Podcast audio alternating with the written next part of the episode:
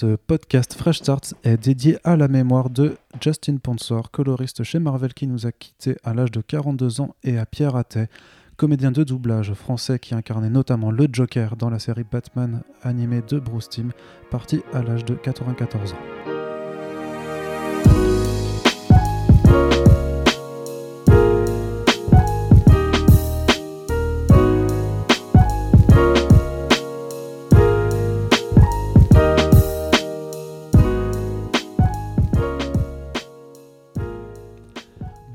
Bonjour à toutes et tous et bienvenue dans ce nouveau numéro du podcast Fresh Starts, le podcast événementiel de comicsblog.fr. Enfin, non pas tant que ça, puisque vous y avez droit toutes les deux semaines pour faire le débrief sur l'actualité des comics et de leurs adaptations.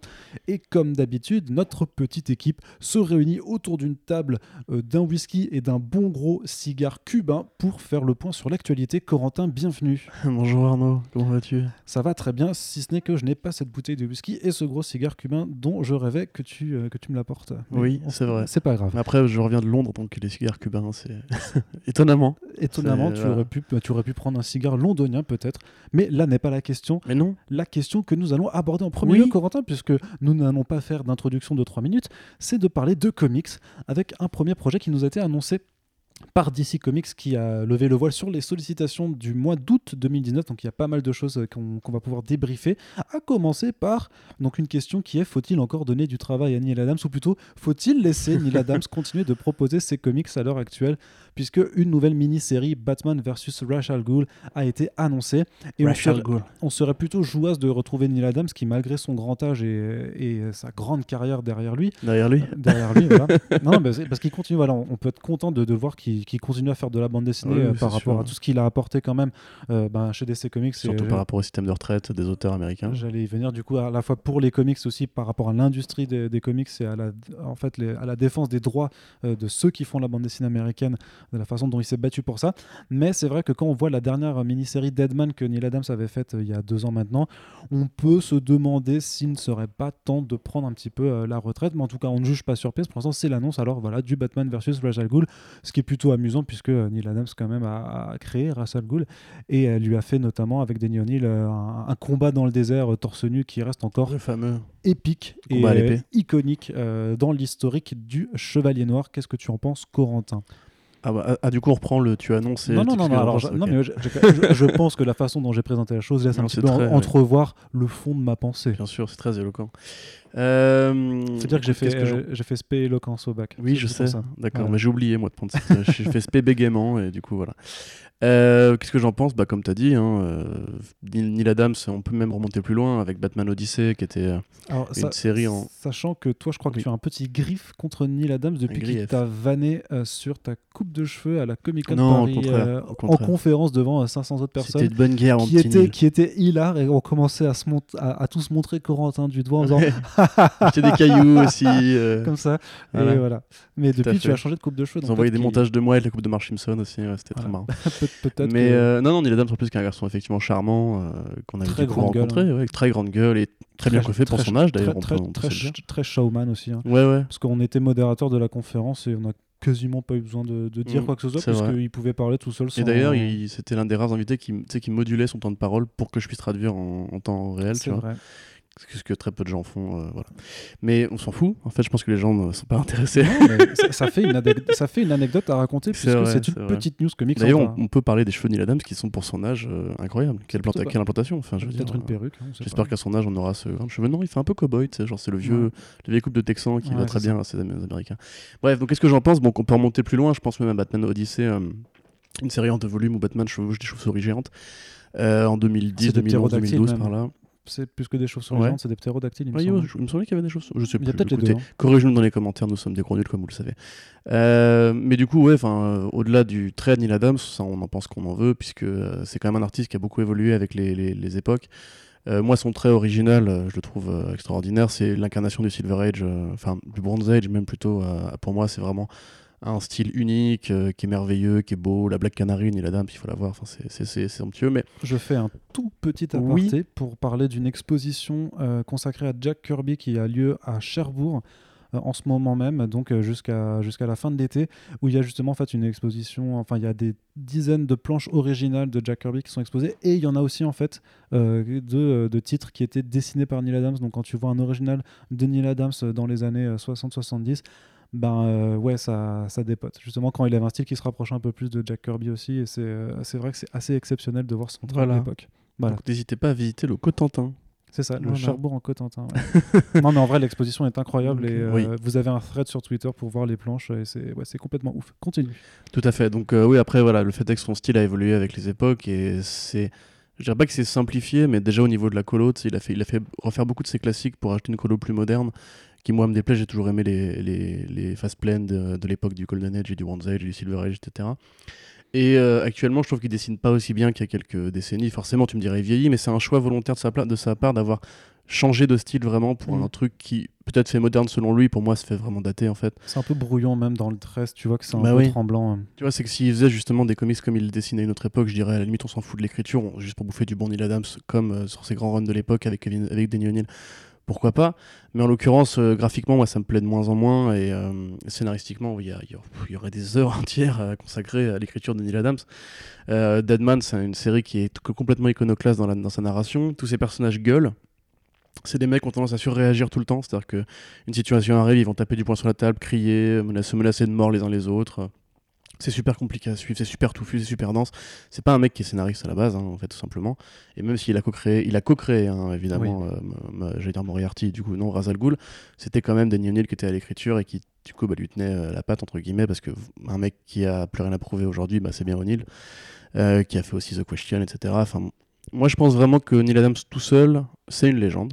Euh, c'est une légende du passé, il faut il faut l'admettre. Et comme tu dis, c'est, comme je dis, tu dis, c'est très bien qu'il continue à travailler parce qu'on sait que c'est compliqué quand tu es un, auteur de l'ancienne époque euh, de rester euh, pertinent aujourd'hui. Mais je sais pas si vraiment il y en a qui sont fans de son, de son dessin, peut-être lui prodiguer un autre scénariste, peut-être, je sais pas, essayer de le mettre sur des projets un peu plus justement rétro tu vois je sais pas. Mais tu vois ça me fait penser à la c'est là, que tu dis qu'il irait bien chez Marvel avec tu sais leur, leur, one, shot euh, bah nostalgique euh. voilà par exemple même tu vois je te dis moi reprenez le style de l'époque parce que je suis quand même triste de voir que toute une école de dessin a disparu le jour où on a décidé que c'était plus moderne de faire des mecs avec des gros muscles dans les années 90 tu vois.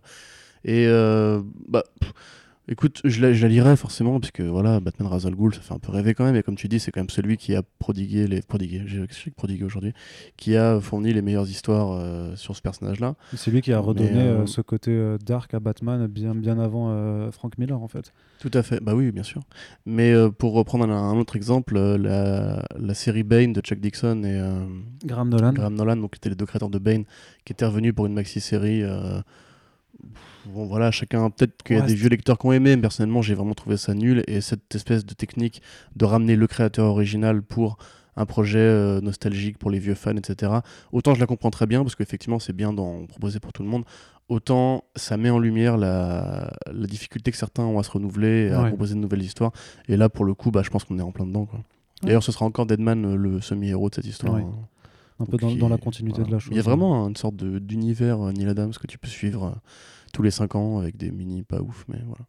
Très bien, et justement, puisqu'on parle de nouveautés, c'est ce qui nous amène à, évoquer un petit titre en indé qui, qui, va arriver.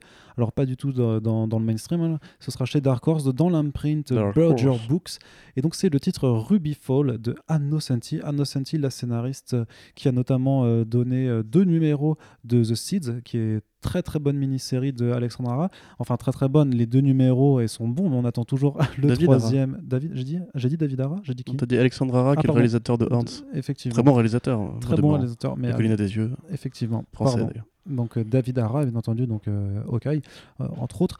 Et justement, est-ce que tu peux un petit peu nous parler de ce titre? Moi, ça m'intéresse. J'aimerais bien savoir ce qui va venir, même si non, non, de Ruby ah Fall, l'annonce de Ruby Fall qui doit aussi arriver cet été et qui justement est donc la, seconde production Berger Books de Nocenti en attendant qu'elle finisse, en tout cas ou que David Ara finisse ses planches pour le troisième numéro de The Seeds. Oui, bah c'est pas compliqué. Vous voyez peut-être Millennium, l'histoire d'un meurtre qui a été perpétré il y a des, générations de cela dans un contexte familial particulier et euh, des personnages modernes qui veulent retrouver l'origine de Scream qui n'a jamais été élucidée, bah c'est ça, en grosso modo Ruby Falls. Donc dans la ville de Ruby Falls, qui donne son nom à la série. Euh, alors c'est un peu vaporeux parce que la sollicitation n'est pas très explicite, mais on va dire que une femme qui apparemment dont les mœurs choquaient un peu à l'époque. On ne sait pas trop si parce que c'était une suffragette ou si parce qu'elle était particulièrement féministe ou si enfin, c'était une femme libérée ou qui avait une vie, une vie sexuelle particulière, etc. Bref, on ne sait pas trop. Donc elle est, elle est, elle est, elle est pas, c'est pas si facile. Parce que tu as dit que c'était une femme libérée. Donc voilà. Donc en gros, elle a été, elle a disparu euh, du jour au lendemain et donc bon, on suppose qu'elle a été assassinée évidemment, mais c'est pas sûr. Hein, euh, il se peut qu'il y ait un twist à la fin. Euh, à une époque où la ville était aux mains de la arrête de danser. une époque où la ville était aux mains de la mafia. donc la seule qui est au courant de ce qui s'est vraiment passé, c'est donc une dame qui aujourd'hui est âgée, qui a connu cette situation de son vivant, et sa petite fille qui, qui est un peu hantée par cette, cette fait irrésolue qui va du coup décider de mener l'enquête euh, aujourd'hui. Donc voilà, c'est décrit comme une sorte de, de, récit féminin sur trois générations de personnages euh, qui parlent probablement du passé, du présent. Donc encore une fois, on ne sait pas trop quelle va être l'intention politique, euh, parce que c'est forcément politique derrière, mais on peut le voir comme une sorte de Mystic River donc, ou de, de Millennium, donc un, un, contexte de petite ville particulière avec un traumatisme, défilé des générations, etc. Twin Peaks un peu peut-être, non? Oh, je, ça va pas l'air Twin Peaks. Non, pas trop. Ça va plus l'air.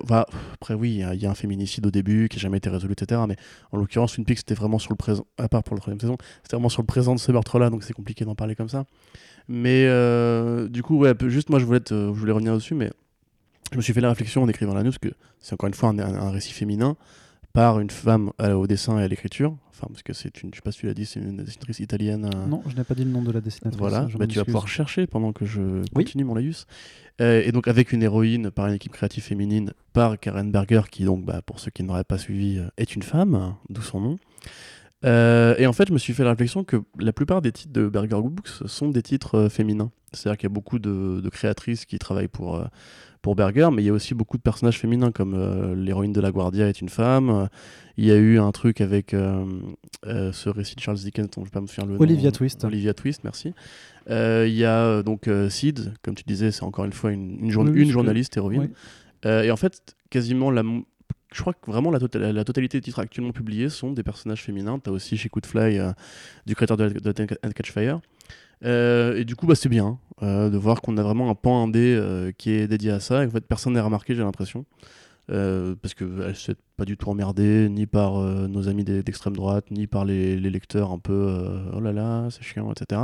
Et en fait, quand tu regardes en filigrane, il y a vraiment un propos là-dessus, parce que tu as des propos sur des jeunes filles qui sont assassinées, tu as des propos sur des mamans, tu as des propos sur des familles immigrées aussi, tu as des propos sur justement réécrire l'histoire de la fiction comme Oliver Twist avec un personnage féminin à la place.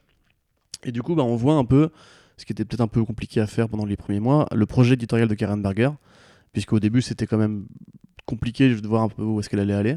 Et en fait là on voit qu'effectivement il y a une cohérence, il y a une cohésion, il y a un, courant de pensée qui unit tout ça, euh, qui a été du coup qui, enfin, lancé par Matahari, euh, qui est donc la première série qu'ils ont faite, qui est donc une série sur l'une des très grandes femmes de l'histoire, la fameuse espionne euh, pendant la Première Guerre mondiale. Mhm.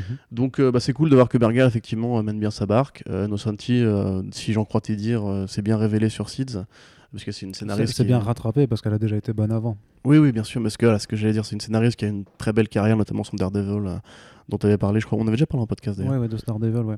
Avec euh, John Romita Jr. Tout à fait, et euh, Typhoid Marie qu'elle avait inventé à l'époque. Et après ça, bon, en mainstream, elle est un peu partie en, en vrille. On se rappelle euh, ces, déboires sur Green Arrow et Catwoman dans les New 52, c'était vraiment. vraiment euh, Catwoman, moi j'ai pas trouvé ça aussi indigent que c'était indice, c'était pas, pas ah, bien. Ah, mais... Joker's Daughter aussi là, c'était non, c'était compliqué. Joker's Daughter c'était scandaleux, ouais. C'est vrai, c'est vrai, vrai, Non, non, elle a, elle, a, quelques casseroles, mais elle s'est plutôt rattrapée euh, par, par la suite. Et donc la, la dessinatrice italienne, c'est Flavia Biondi. Voilà, et donc c'est tout ce qu'on avait à dire sur ce sujet. Tout à fait. Et du coup, on continue. Et c'est le moment de notre séquence bordel de merde, mais qu'est-ce que fout encore Marvel Il y en a marre. c'est pas possible.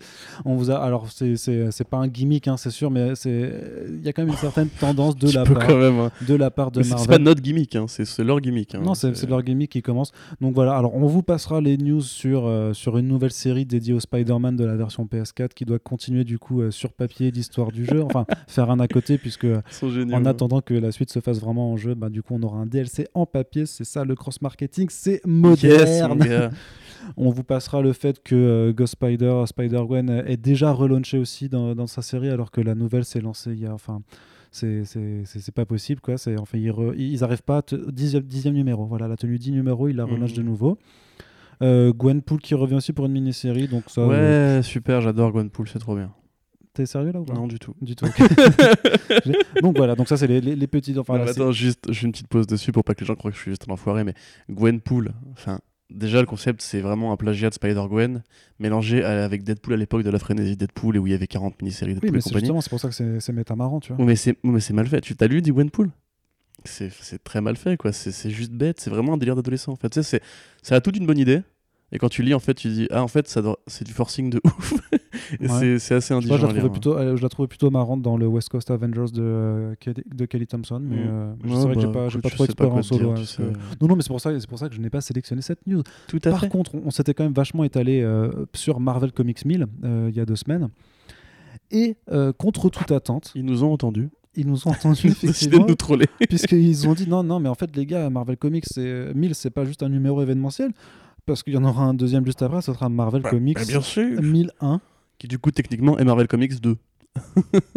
ben... En vrai tu vois, si on enlève le, le 1000, euh, tu vois, bah, on sait pas en fait, mais c'est juste trop bizarre. c'est juste trop bizarre. Donc alors voilà, c'est euh, on, va pas trop bitcher là-dessus parce que pour l'instant on n'a qu'un effet d'annonce, hein, puisque ils ont juste, c'est juste que Marvel a fait sa présentation à, un, sommet des revendeurs américains, où donc ils ont rappelé euh, leurs 80 équipes créatives pour Marvel Comics 1000, le fait que ce sera une histoire écrite avec donc une planche par, par chaque équipe, avec quand même Al Ewing qui supervise le tout, et donc il y aura un Marvel Comics 1001 qui sera d'annoncer. Et je t'avoue que j'imagine que ce sera le même délire, ça sera euh, Cadavreski, euh, oversized et overpriced, enfin je sais pas, je, je, comprends pas trop la logique, puisqu'il n'y a jamais eu de série Marvel Comics euh, bah, qui, qui ait eu cette... Oui, non, mais, si, c'était à 70 balais. Non, mais, oui, mais qui a eu cette longévité, qui justifiait d'avoir déjà ce numéro 1000 qui est quand même vachement galvaudé. mais ça on l'a dit, ça n'a aucun sens, et c'est de l'arnaque. C'est de l'arnaque, et, et, du coup il, il, continue, par contre, il, il s'en branle. Bah, voilà, c'est très curieux quand en même. En fait, je, vraiment, j'ai même pas forcément envie d'en parler puisque. non, non, on va, on va C'est tellement artificiel. C'est. Enfin voilà, il n'y a rien à dire. C'est juste, juste du foutage de gueule et, et la gestion de Marvel, c'est catastrophique en ce moment. Enfin, non, non, mais il faut, faut, dire que vraiment, alors pas qualitativement forcément, parce qu'il y a toujours des bonnes non, non, mais bien sûr que non, évidemment. On parle de l'éditorial, là, pas des mecs qui écrivent les histoires. On parle des mecs en col blanc qui répondent, enfin qui, qui, qui ordonnent aux mecs qui font les histoires. mais si c'est Bouski, je le vois pas en col blanc sur ses vidéos. Oui, non, c'est vrai. c'est plus euh, voilà, t-shirt de geek. Euh, t-shirt de geek avec du graillon dessus, tu vois. Ça. Oh, ça y est, les vannes, les vannes grossophobes. non, mais c'est pas ça, c'est pas ça. Non, non, mais pas de soucis t'inquiète. En l'occurrence, c'est Bouski n'est pas un mec bien, donc on peut quand même permettre de le Non, mais franchement, je trouve qu'il est visuellement antipathique, tu vois. J'aime pas faire du délit de sale gueule, mais. Alors, tu vois, c'est pour moi, c'est genre euh, Dan Didio, que j'aime pas spécialement en tant que gestionnaire. Je le trouve, il a un côté bonhomme, tu vois. Que, il a toujours un, petit sourire quand même. Il a un côté un peu con-con, tu sais, genre on dirait que c'est un peu un, grand gamin qui sait pas trop ce qu'il fait, tu vois. Dans limite, tu lui pardonnes. C'est Bulski, c'est l'inverse. Je trouve qu'il il joue le bonhomme, tu vois. Alors en fait, c'est un génie du mal, vraiment. Je, je vois vraiment comme une sorte de, de mec qui sait très bien ce qu'il fait mais qui fait genre regardez les gars je suis comme vous j'ai des lunettes j'ai un t-shirt de geek hein. on est potes hein. Non non laisse-moi te donner ce, numéro 1 à, 8 dollars pour que je t'en ah, c'est vrai qu'il m'est assez antipathique aussi hein. ouais. bref mais par contre du coup je voulais continuer sur cette euh, gestion désastreuse de, de Marvel à l'éditorial en tout cas qui, qui... j'ai l'impression que Marvel comprend pas le, mal qu'ils sont en train enfin je pense qu'ils le comprennent très bien c'est sûr mais euh, naïvement j'ai dit j'ai l'impression qu'ils comprennent pas le mal qu'ils sont en train de faire au marché du single issue qui comme vous le savez si vous ne le savez pas écoutez nos précédents podcasts ne se porte pas forcément super bien puisque euh, les, les, commandes de single issues diminuent chaque année alors que le, le niveau euh, de recettes engrangées se maintient, c'est-à-dire qu'en fait, bah, il y a moins de comics qui sortent, mais du, comme ils sont vendus plus cher, bah, ça permet de tenir, hmm. mais c'est quand même pas la bonne solution puisque nos portefeuilles, nous, en tant que lecteurs, ne, ne, sont pas extensibles. Bref, Absolute Carnage, donc l'event de, de Nick et Rex qui, qui s'annonce plutôt cool parce que, enfin, en tout cas, nous, on, on, en avait quand même envie de, de lire clairement parce que, ben, euh, pardon, Donny Cates tease le retour de Carnage depuis le, début de son run et qu'il y a, as les, les, les one-shops Web of Venom qui étaient là aussi pour, pour ramener le personnage et pour faire un, effectivement un gros event carnassier, si tu me permets ce, petit oh. calembour.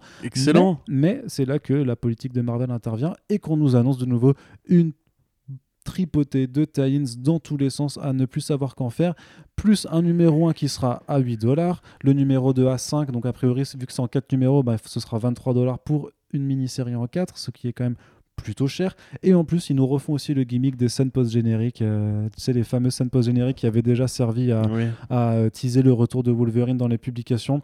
Et, de, euh, et je crois que c'était aussi pour euh, Extinction, peut-être. Non, pas Extinction. je saurais, un, autre, pas En tout cas, il y avait ça pour Where's, Wolverine, effectivement.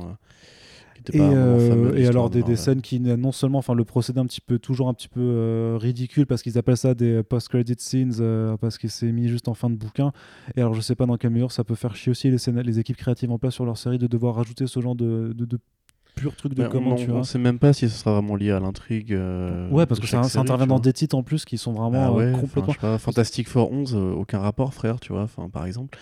Black Cat 2, bon après Black Cat, oui, ça reste l'univers de Spider-Man, mais Invaders, euh, ouais, mais c'est bizarre, pas trop mais, quel est le, rapport. c'est fou comment ils arrivent quand même à décourager de la chose parce que du coup, euh, absolument. Bah, après, je sais bien, les tie personne, personne n'est obligé de les acheter et tout ça, on est d'accord, mais, mais ils sont pas obligés de les produire non plus en fait. ils sont pas obligés de, de, montrer comme ça la gueule du monde. Regardez, on a toujours incompris. On va, je veux dire, War of the Realms, c'était déjà le, le, chaos total à ce niveau-là. C'est toujours c'est, le chaos total avec toutes les mini-séries. T'en as lu toi les tie de War of the Realms? Hmm, pas bah, Je pense que nos, nos, éditeurs sont dans le même cas, tu vois. Enfin, mmh, pas. peut-être un ou deux pour une équipe créative ou une, compo d'équipe qui. Euh, j'aurais peut-être dû lire celui sur Captain Britain d'ailleurs par, par, pur fanboyisme.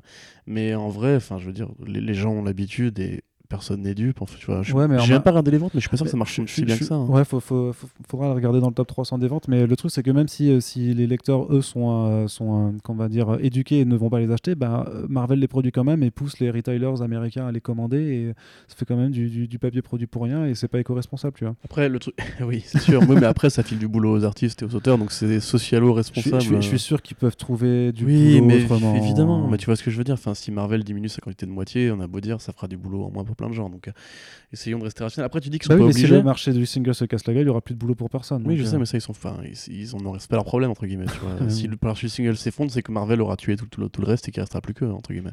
Je trouve vraiment dangereux euh, quand même avec cette politique. Ah oui, non, mais c'est, mais je te dis, tu dis qu'ils sont pas obligés. Moi, je me dis qu'en fait, euh, Marvel, ça reste un organisme dans une structure pyramidale qui demande, où il y a le patron du patron du patron qui demande faites-moi 1% de croissance ce mois, cette année, peu importe le marché, j'en ai rien à foutre, tu vois.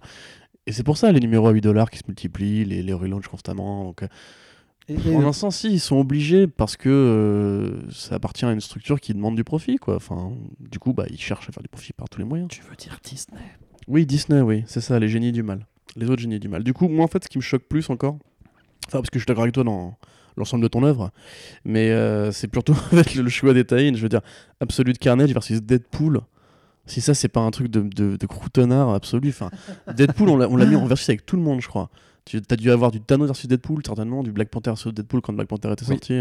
Oui, oui, je me souviens. On, a eu une mini-série Black Panther. Tu as eu Black Panther versus Deadpool dans l'appel d'air entre Black Panther et Deadpool 2. Donc c'était déjà euh, super bien timé.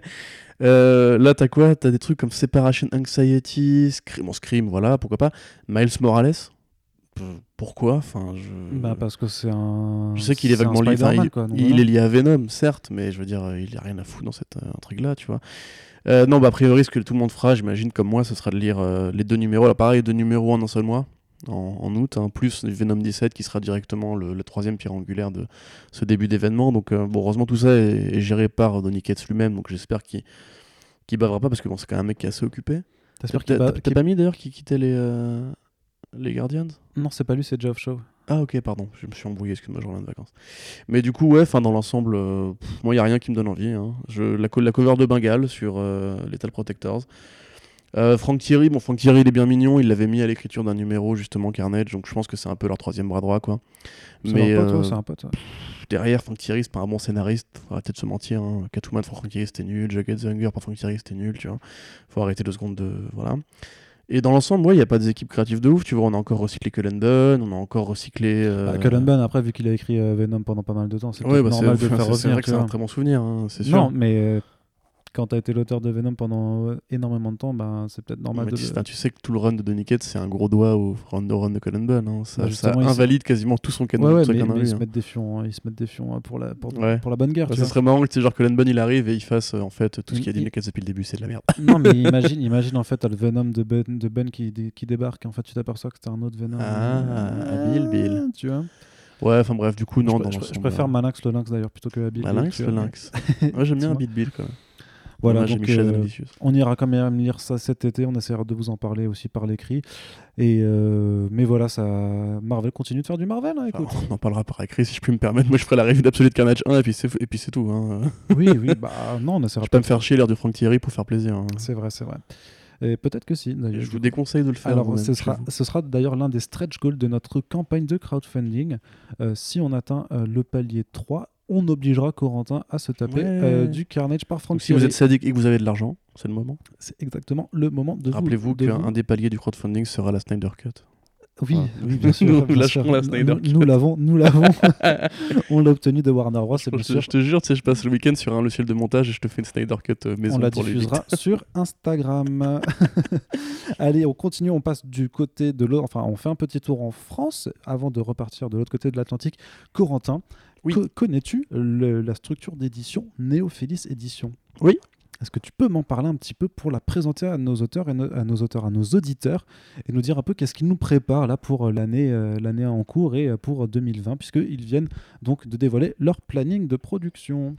Oui, tout à fait. Je bah écoute, euh, t'en parlais, t'en parlais. Je dirais que c'est un peu comme Comics Initiative, c'est de la BD. Enfin, Alors c'est plus ancien que Comics Initiative. Oui, c'est plus ancien. C'est vrai. Ah oui, c'est vrai. Carrément plus. Mais bah tu veux, tu veux en parler toi Non, non, non. D'accord, ok. Mais en gros, voilà, c'est euh, c'est des mecs que moi j'ai découvert assez récemment, mais donc oui, c'est un peu de la BD euh, de collection, quoi. C'est pour les, les, vrais passionnés qui vont chercher des des reliés un peu durs à vendre, un peu, euh, un peu compliqués euh, pour le marché français, parce qu'évidemment, on a un tout petit lectorat, et euh, je sais pas pourquoi, un tout petit lectorat, et du coup, bah, ils ont été prendre récemment le Red Sonia de Frank Thorne, Thorne, Frank Thorne, Frank Thorne, pour cette année, et ils ont aussi annoncé, du coup, en plus en amont, qu'ils allaient faire un relié sur les, les histoires d'horreur de Steve Ditko chez Charlton Comics. Donc ça, c'était pour, ce qui, pour ce qui est de cette, cette année, grosso modo. Il y a un autre gros nom, hein, donc il y a du Steve Ditko, mais il y a un autre gros nom qui arrive ensuite. Ils vont faire un, Roy Thomas. On sait pas trop euh, de quoi il s'agit, si je dis pas de bêtises.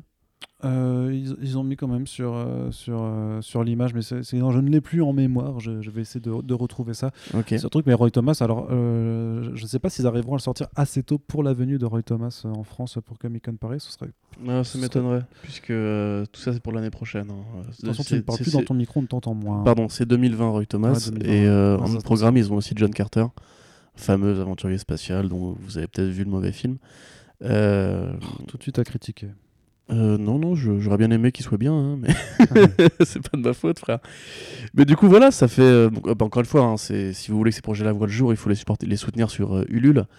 Puisque, encore une fois, comme Comics Initiative, c'est un éditeur qui n'a pas de fonds propres, donc il passe par la générosité du lecteur qui, finalement, bah, celui qui veut voir ses reliés imprimés donne de l'argent directement, ce qui est tout aussi sain et bien, bien trouvé comme mode de financement que l'achat en boutique. C'est même plus simple parce que du coup, vous n'êtes pas prisonnier de la masse. S'il y a vraiment 1000 passionnés de cette BD en France qui veulent donner 10 euros, bah, on arrive à 10 000 balles et c'est assez pour financer euh, un projet de ce genre. Donc, euh, voilà, en plus, nous, on est très crowdfunding en ce moment, donc ça nous, ça nous plaît comme modèle. Et effectivement, il y a quand même du, beau boulot. Si vous aimez, euh, fois, Ditko, si vous aimez Red Sonia, en plus, c'est très particulier, le Red Sonia de Frank Thorne. Pour beaucoup, c'est d'ailleurs un des volumes les plus bizarres de Red Sonia, puisque c'est vraiment mélangé avec de l'imaginaire très européen, très italien. C'est un, un, très très bizarre ensuite Frankfurt. Ça n'a rien à voir avec le canon classique de Marvel et euh, des parutions justement à la Roy Thomas euh, de euh, Red Sonia. Mais pour le coup, j'en ai quand même feuilleté quelques-uns pour préparer la news que j'avais faite à l'époque.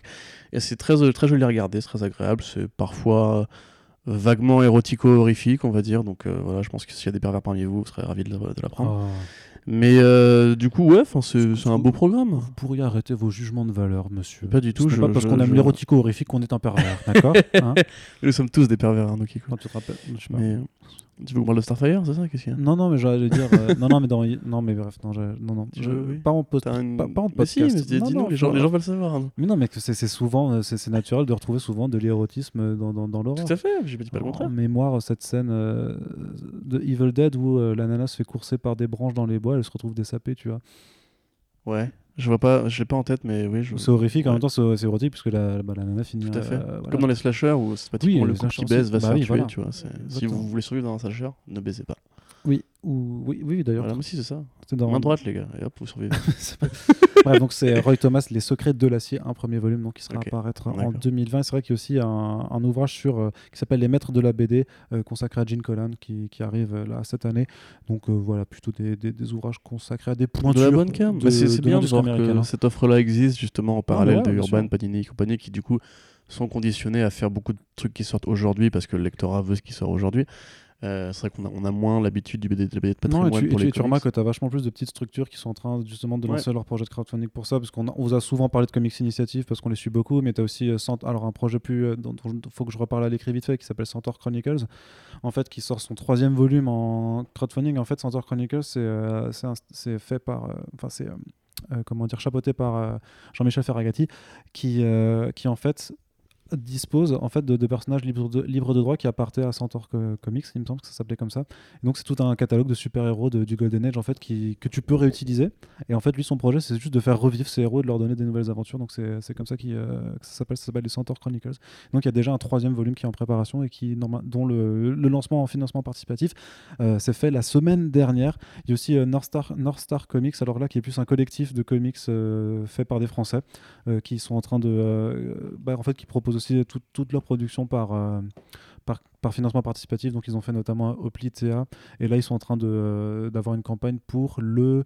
Alors, pour un nouveau titre dont j'ai pas le nom en tête c'est le quelque chose mais je vous invite aussi à juste à taper North Stars Comics du coup euh, sur les bah, internets je, pense qu'il serait pas idiot de faire un édito sur le lancement de ces ouais en plus j'ai vu pas mal de sites de sites collègues avoir la même réaction que moi, c'est-à-dire à faire merde, mais il y a beaucoup de crowdfunding pour les comics en ce moment. qui se fait. Et effectivement. Euh, bah, tu sais, c'est depuis que le gouvernement a ses pouvoirs d'achat. Hein, et j'ai vu, et j'ai vu, et j'ai vu d'ailleurs dans, cet article d'ailleurs, c'était sur The Mighty Blog euh, qui, que ça recensait qu'à la fin, euh, donc c'était Cyril qui écrivait que ça ne s'arrêtait pas juste aux éditeurs puisque certains sites comme comicsblog.fr font aussi leur campagne. Et donc, ah, euh, sympa qui parle du, gentil, euh, merci, du crowdfunding The Arts, dont le pré-lancement arrive donc en fin de semaine et le lancement officiel c'est dès lundi prochain. Papa, vous allez voir, on va vous en mettre plein les yeux. Et bien sûr, euh, je ne parle pas de sexe. Hein. Voilà, je ne suis pas comme ça. C'est vrai, pas de facial? Il n'y a, pas, y a pas genre une, une, reward qui serait genre une faciale sur, déjà, sur un lecteur J'étais pas ultra serein à l'idée de faire cette vanne déjà parce que j'ai pas envie de me faire call out en tant que ah, mais il fallait pas de, voilà, il fallait pas me mais, mais du coup, on va reparler de comics et on va repasser de nouveau du côté des États-Unis, ce pays où il fait bon vivre, où tu peux te balader dans la rue sans risquer jamais de te faire tirer dessus. Non, non, non c'est toi qui tires sur les gens quand tu balades dans la rue aux États-Unis, tu vois. Ouais, non, Ou dans les écoles. Non, non, moi je suis gentil, moi. Moi, je... oui, je distribue des comics. Voilà, c'est ce que je fais. T'es au courant que c'est un message sur la violence, les comics? C'est vrai. T'as déjà vu le Punisher? Non, ça, ça pervertit. C'était un Frédéric Vertam qui disait que ça pervertissait la jeunesse. Heureusement, maintenant, on a les jeux vidéo et Netflix. Bref, du côté de DC Comics, que se passe-t-il? Il se passe pas mal de choses. C'est la chouma. Alors, c'est la chouma, comme on dit chez nous. C'est la Haas ou c'est Rasra, comme dirait ce bon, euh, ce bon Cyril Hanouna. Euh, alors, aussi, alors DC Black Label, que se passe-t-il du côté du DC Black Label? Qu'est-ce que le DC Black Label déjà? A-t-on oublié ce que c'était le DC Black Label? Pourquoi n'y a-t-il pas plus de titres DC Black Label? Euh, Stepan Sejic, donc, qui a juste euh, annoncé qu'il était au travail sur euh, un projet Batman qui allait venir là-dessus en livrant une image teaser que Corentin va regarder vite fait pour avoir un avis à prononcer dessus. Donc, où on voit une forme de Batman assez horrifique, très, très, très, très monstre chauve-souris, plus proche effectivement de la créature ailée plus que, que de l'être humain qui enfile un costume. Et donc, ça s'annonce plutôt intéressant, bien entendu, puisque Stepan Sejic a quand même un style qui est assez propre à lui, qui est très, enfin, que moi je trouve très beau. On avait pu voir ce qu'il avait fait sur Aqua qui était vraiment sympathique, je trouve. Il avait aussi fait quelques numéros sur le Suicide Squad Rebirth, euh, notamment à l'époque euh, Dark Knights Metal, qui était somme, toute très joli à regarder. Mais euh, ça soulève quand même une question avec ce DC Black Label comme d'habitude, j'ai envie de dire, un peu chez DC, c'est que c'est quand même le 4 ou 5e projet Batman qui va voir le jour dans, ce, dans cet imprint, puisqu'on a eu Batman Damned. On a, en cette fin de mois de mai, on a Batman Last Night on Earth qui démarre et euh, qu'est-ce que c'est le troisième? On aura ensuite. Euh, non, il y a Superman Year One qui démarre aussi, mais du coup, c'est pas Batman. Mais on aura également le Batman euh, White Knight, enfin Curse of the White Knight de ouais, Sean Murphy. Bon, ça après. Ça reste un, un Batman. Ok, d'accord, quand même. Excuse-moi, je croyais que. Non, mais d'accord. Et j'avais listé le quatrième qui était. C'est celui-là, du coup, non? Non, non, parce que c'était le cinquième, donc il y avait un quatrième encore. Il y a un quatrième Batman qui est arrivé. Écoute, je vais. Il y a pas un, Ruka qui doit arriver euh Non, non, c'était encore un, autre truc. Mais j'ai un trou de mémoire. Mais bref, beaucoup de Batman, comme toujours. Et euh, ce qui est dommage, c'est qu'il y a d'autres projets. Wonder Woman qui avait été annoncé. Il y avait le, le DC History, enfin The Secret History of the DC Universe euh, de John Ridley qui a été mystérieusement annulé. Enfin, retardé à on ne sait pas et dont on n'a plus jamais entendu parler. Il y a eu bah, l'affaire Batman Dam avec le Bad effectivement, qui, qui, a certainement dû mettre un frein au plan aux éditions éditoriales de DC Comics. Et même si ça me fait plaisir de retrouver Stephen Sejic sur, sur du Batman, ça, ça, ça, continue à me poser des questions sur la façon dont, dont DC gère ses licences. Alors moi j'apprécie le fait qu'ils aient un peu diminué leur volume de publication et que tu as l'impression qu'ils sont moins, moins à la course à, à l'accélérationnisme comme Marvel. Et en même temps, tu vois aussi qu'ils sont vachement à se rattraper beaucoup sur Batman. Alors c'est risible à dire parce qu'on on me rétorquera qu'ils font ça depuis toujours. Oui, et que c'était une tendance qui était déjà vue aussi avec les New 52 quand il y avait quatre titres Batman euh, en, parallèle. C'est pas Three Jokers que tu penses Ah oui, c'était Three Jokers qui, arrive dans le Black Label, qui est aussi un projet euh, plus ou moins Batman euh, du coup. Bah oui, enfin oui, c'est enfin, Batman, oui, Batman voilà. plus, oui, donc voilà. Donc ouais, du Batman, du Batman, du Batman. Bah ça vend. Hein. C'est vrai que ça vend, mais, mais et... pas, et pas tout le temps. Hein. Après, tu as le Batman Wolf là qui, qui, effectivement est très très populaire et qui marche beaucoup. White Knight, euh, ça, White Knight, ça, a cartonné de ouf. Et je pense que Last Night on Earth, euh, c'est Snyder. Ça va, ça, va, ça va vendre aussi, c'est sûr. Euh, après, ouais, bon, pour du coup revenir au sujet sur le truc de Cégic, bon, on est encore un fan d'horreur érotique d'ailleurs. Mais, oui, c'est vrai. Mais bon, ah, ça peut être intéressant. C'est moi j'aime bien quand Batman ferait du côté de l'horreur justement. Ça, a donné des bonnes choses sous Kelly Jones et Leon C. Ouais, c'est ce que j'allais dire, le Batman de Kelly Jones, pour moi, c'est toujours. Euh, et le Batman Vampire aussi, euh, la trilogie Red Rain et compagnie. Donc ça peut être intéressant. Après, je suis pas un grand fan, moi, j'avoue, du trait de, de Sejic. Euh, je sais pas si on dit Sejic ou Sejik, Sejik. Mais du coup, bah, à voir, on verra bien. pour ce qui est du coup de, du Black Label en soi, c'est classique chez DC quand, prend, quand l'éditorial prend un peu la flotte de, de se recentrer sur Batman, puisque Batman c'est la valeur sûre c'est le truc qui vendra toujours tout le temps. Et en plus, tu peux le décliner sous tellement de sauces que d'ailleurs, voilà, l'horreur d'un côté, les Three Jokers, qui on imagine seront un polar de l'autre. Euh, ouais, je suis comme toi, j'aimerais bien des projets un peu plus intéressants. Tu vois, genre, pour moi, Aquaman et l'horreur, ça irait très bien ensemble. C'est un truc que j'ai jamais compris pourquoi ils ont pas plus creusé. Tu vas me parler, je sais très bien, tu vas me parler de The, The Trench. The Trench, mais c'est tout. Enfin, je veux dire, euh, pourtant, l'horreur aquatique, c'est un truc qui est très connu au cinéma, dans la fiction, en, littérature, etc. Ouais, sûr. Moi, je n'ai jamais compris pourquoi il n'y a pas plus de récits comme ça, ou même un récit vraiment arthurien, un récit vraiment épique, euh, qui serait pas juste de la gestion politique à la con, de genre oh, on est sous, on est sous, sous l'eau, ils sont un récit très arthurien, donc très centré sur euh, Arthur. Oui, mais non, mais c'est très drôle ça. tu sais que ça s'appelle Arthur pour une raison. Hein. Mais euh, du coup, voilà, enfin c'est. Ils ont l'occasion d'en faire un truc de ce Black Label. les difficultés sont passées. D'ailleurs, tire putain si j'avais pris les photos, je voulais en faire un Twitch complètement oublié. Euh, je suis passé, du coup, j'étais à Londres là ce week-end, ça vous intéresse à voir à fond, j'en suis sûr. Raconte-nous ta live, Corentin. J'ai été, ouais, voilà. Donc j'ai été à, Forbidden Planet, donc une boutique euh, très connue qui vend des, du comics. Et des, Entre autres, voilà, des, des toys, des toys, des t-shirts, des romans. Euh, j'ai acheté Jérusalem de Alan Moore d'ailleurs. Ah, en anglais alors? Ouais, ah, c'est hyper dur à lire. J'ai bah essayé. ouais, ça... Putain de merde. En fait, tu, tu comprends les grandes lignes, mais les subtilités, c'est hyper dur à lire. C'est trop de vocabulaire.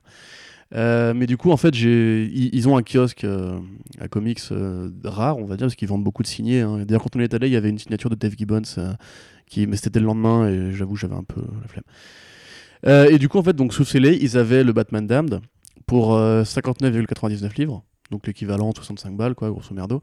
à côté de ça, vous aviez un Batman de Brian Bolland, signé par Brian Bolland, qui était, à, qui était à 55, et vous aviez un, un Batman Oulafs signé par Jock, qui était à 50.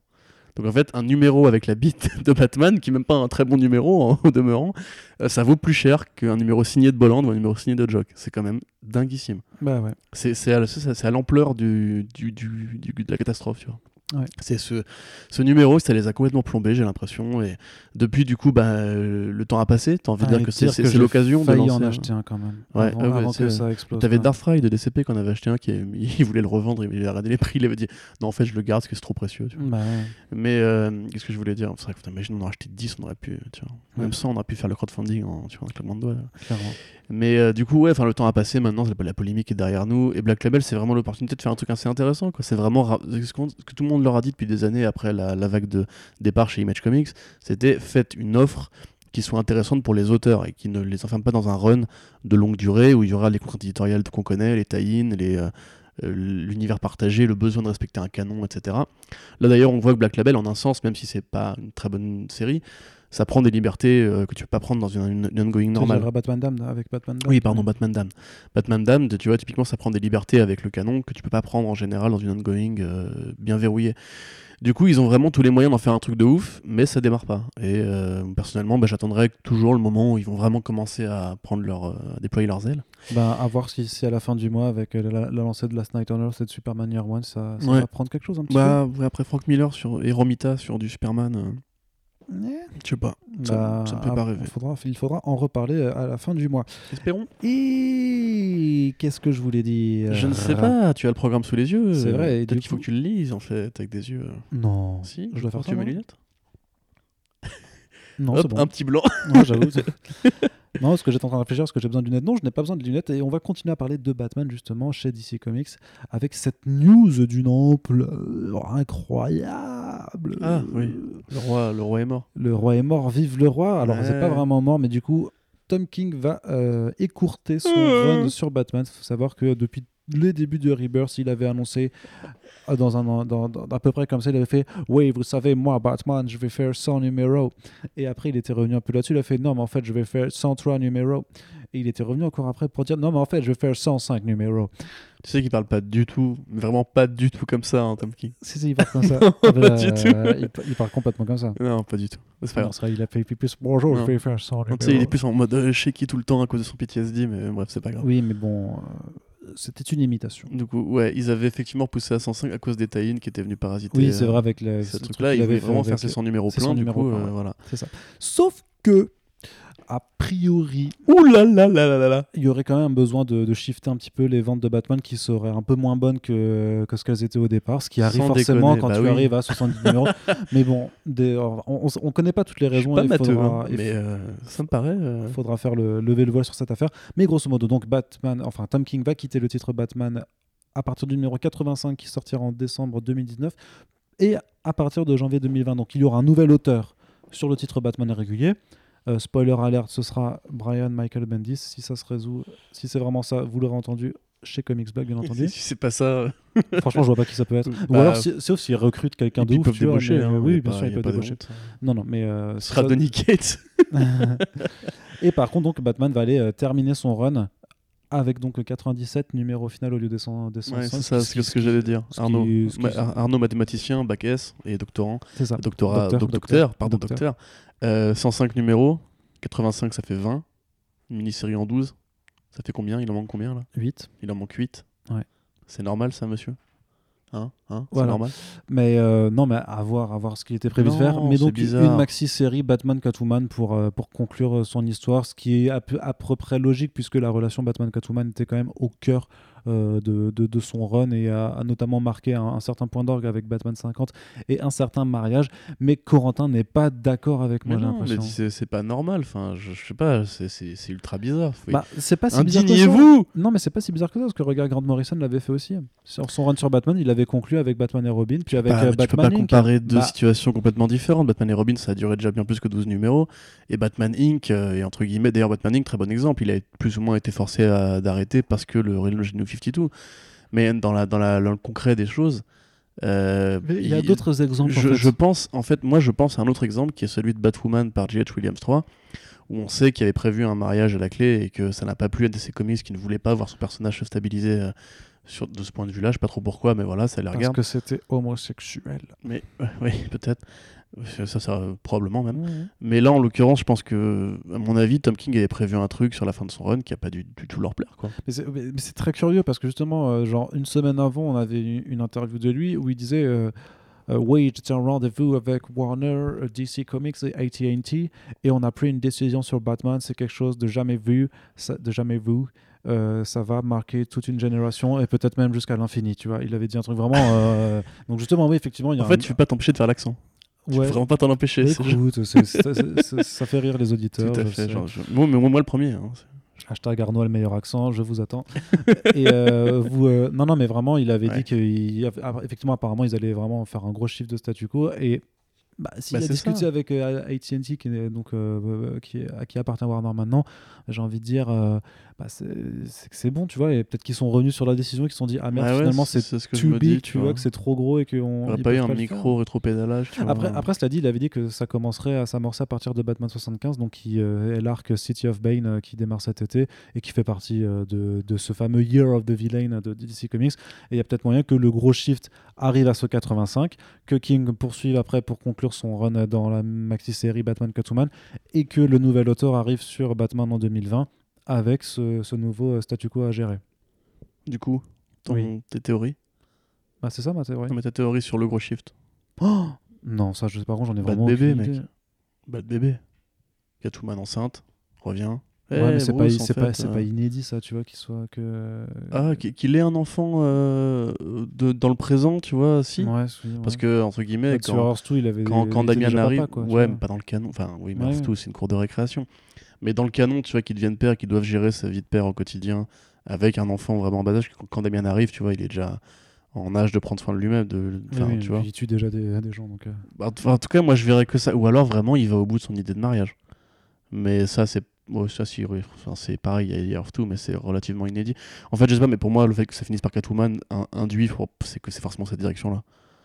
Tu vois, hmm. peut-être qu'au niveau, niveau 85, elle revient. Alors, soit c'est Bagodois, soit c'est bébé, mais Enfin, je sais pas, en tout cas, c'est toujours, toujours été ma théorie. C'est que il a pris tout Batman, euh, de A jusqu'à Z, et d'ailleurs, il a même corrigé beaucoup de choses qui avaient été faites avant avec justement la relation avec Talia Al Ghul et compagnie, en, en fermant des portes qui avaient été ouvertes par le passé. Pour moi, ça devait arriver à un truc. Euh, on, s'était déjà dit, tu vois, ça devait arriver à un truc qui allait changer l'histoire de Batman, et je vois pas de truc plus gros ou alors une, un, même un décès je, je trouverais ça genre ce, serait, ça devient ce serait petit bras tu vois enfin en plus on n'y croit plus euh, dans les comics. Donc moi vraiment je pense que ce serait ça ne peut être que ça en fait. Puisque euh, au bout d'un moment le personnage a quand même 80 balais. Qu'est-ce que tu veux raconter de nouveau? Et quelle meilleure manière d'ailleurs pareil de, de, de sceller euh, les 80 les 80 ans quoi. C'est pas ouais, c'est intéressant en tout cas ce serait ma théorie. Mais pour le coup ouais enfin ça me fait quand même chier qu'il ait pas le droit de le faire dans la, dans la série principale euh, et que, encore une fois, enfin oui, une série qui baisse quand ses numéros sont 70, 72, etc., c'est un peu normal. Euh. vous regardez n'importe quelle série télé, au bout de 7 saisons, euh, l'épisode 10, il y a moins de spectateurs que l'épisode 1 de la saison 1, tu vois, enfin, c'est un peu le principe. Le principe. Mais du coup, voilà, enfin, je, suis un peu, un peu déçu parce que je, croyais que King avait vraiment réussi à imposer un truc assez euh, sans précédent chez DC. Après, il continuera, il va continuer chez DC. Et on sait notamment qu'il doit retrouver Mitch Gerrard pour, son nouveau, pour un nouveau projet hmm. euh, qui doit être son, euh, son follow-up, tu sais, sur As a Vision et Mister Miracle. non, mais ça, oui, pas, pas, je, me doute bien qu'il va pas se barrer, il est bien chez DC, lui. Mais c'est juste en fait le, la peur de la prise de risque qui, qui m'énerve encore un peu. Parce que du coup, même s'il fait sa, son gros chiffre, comme tu dis, dans une mini-série, il n'aura pas, il aura pas les numéros qu'il manquait pour arriver vraiment au bout de son idée. et ensuite, ah, il est tout à fait possible. Attends, laisse-moi finir. Il est tout à fait possible qu'en fait les auteurs derrière n'assument pas ses idées à lui. Tu vois, ils reviennent vers un truc vraiment très classique. Euh, Batman 1, euh, on revient à Gotham City, on change tout le de, tout, le costume. Je, je, pense pas qu'ils vont rebooter de toute façon, parce que, enfin relauncher, parce que la perspective d'un Batman 100 elle est quand même trop juteuse quand tu t'arrêtes au 85, tu vois. oui, c'est vrai, mais regarde, quand on parlait de Grant Morrison, euh, Scott Snyder, quand il a, il a repris les rênes de la série, oui, mais euh, la Batman Inc., etc., euh, poubelle. Ouais, mais c'est littéralement. quoi. oui, mais ça reste dans le canon, tu vois. je veux dire, Damien est arrivé, il y a, y a, la Batman existe, puisque Batwing existait à l'époque, etc. Mais ils ont quand même décidé que ce run-là, c'était fini, on passe à autre chose. Et pour le coup, bah, s'il y a vraiment un shift d'importance, j'aimerais bien qu'il soit vraiment traité. Limite par l'auteur qui l'a fait, c'est un peu bizarre, non? Enfin, je sais pas. C'est vrai. Voilà. Et tout ça pour dire que DC Comics en profitera d'ailleurs en 2020 pour repasser les derniers titres restants en mensuel, puisqu'il n'y aura plus de titres euh, bimensuels. Donc Batman d'un côté, il y aura Justice League, Wonder Woman et The Flash, donc euh, les quatre derniers à avoir servi. Et Detective, euh, Detective Comics est déjà repassé en mensuel. C'est déjà repassé en mensuel, il me semble. Oui. Bah, il l'avait mis en bimensuel pour arriver plus vite au numéro 1000, donc maintenant il n'y a plus vraiment. Oui, oui, c'est sûr. Non, non, c'est ce, qui, ce qui avait déjà été fait avec Action Comics euh, quand, quand Bendis l'a repris et avec Superman aussi. Donc voilà, c'est. je pense que. Je pense que... Non, mais je pense que c'est bien quand même parce que c'était quand même un rythme de publication euh, qui devait demander énormément à, ceux qui les font.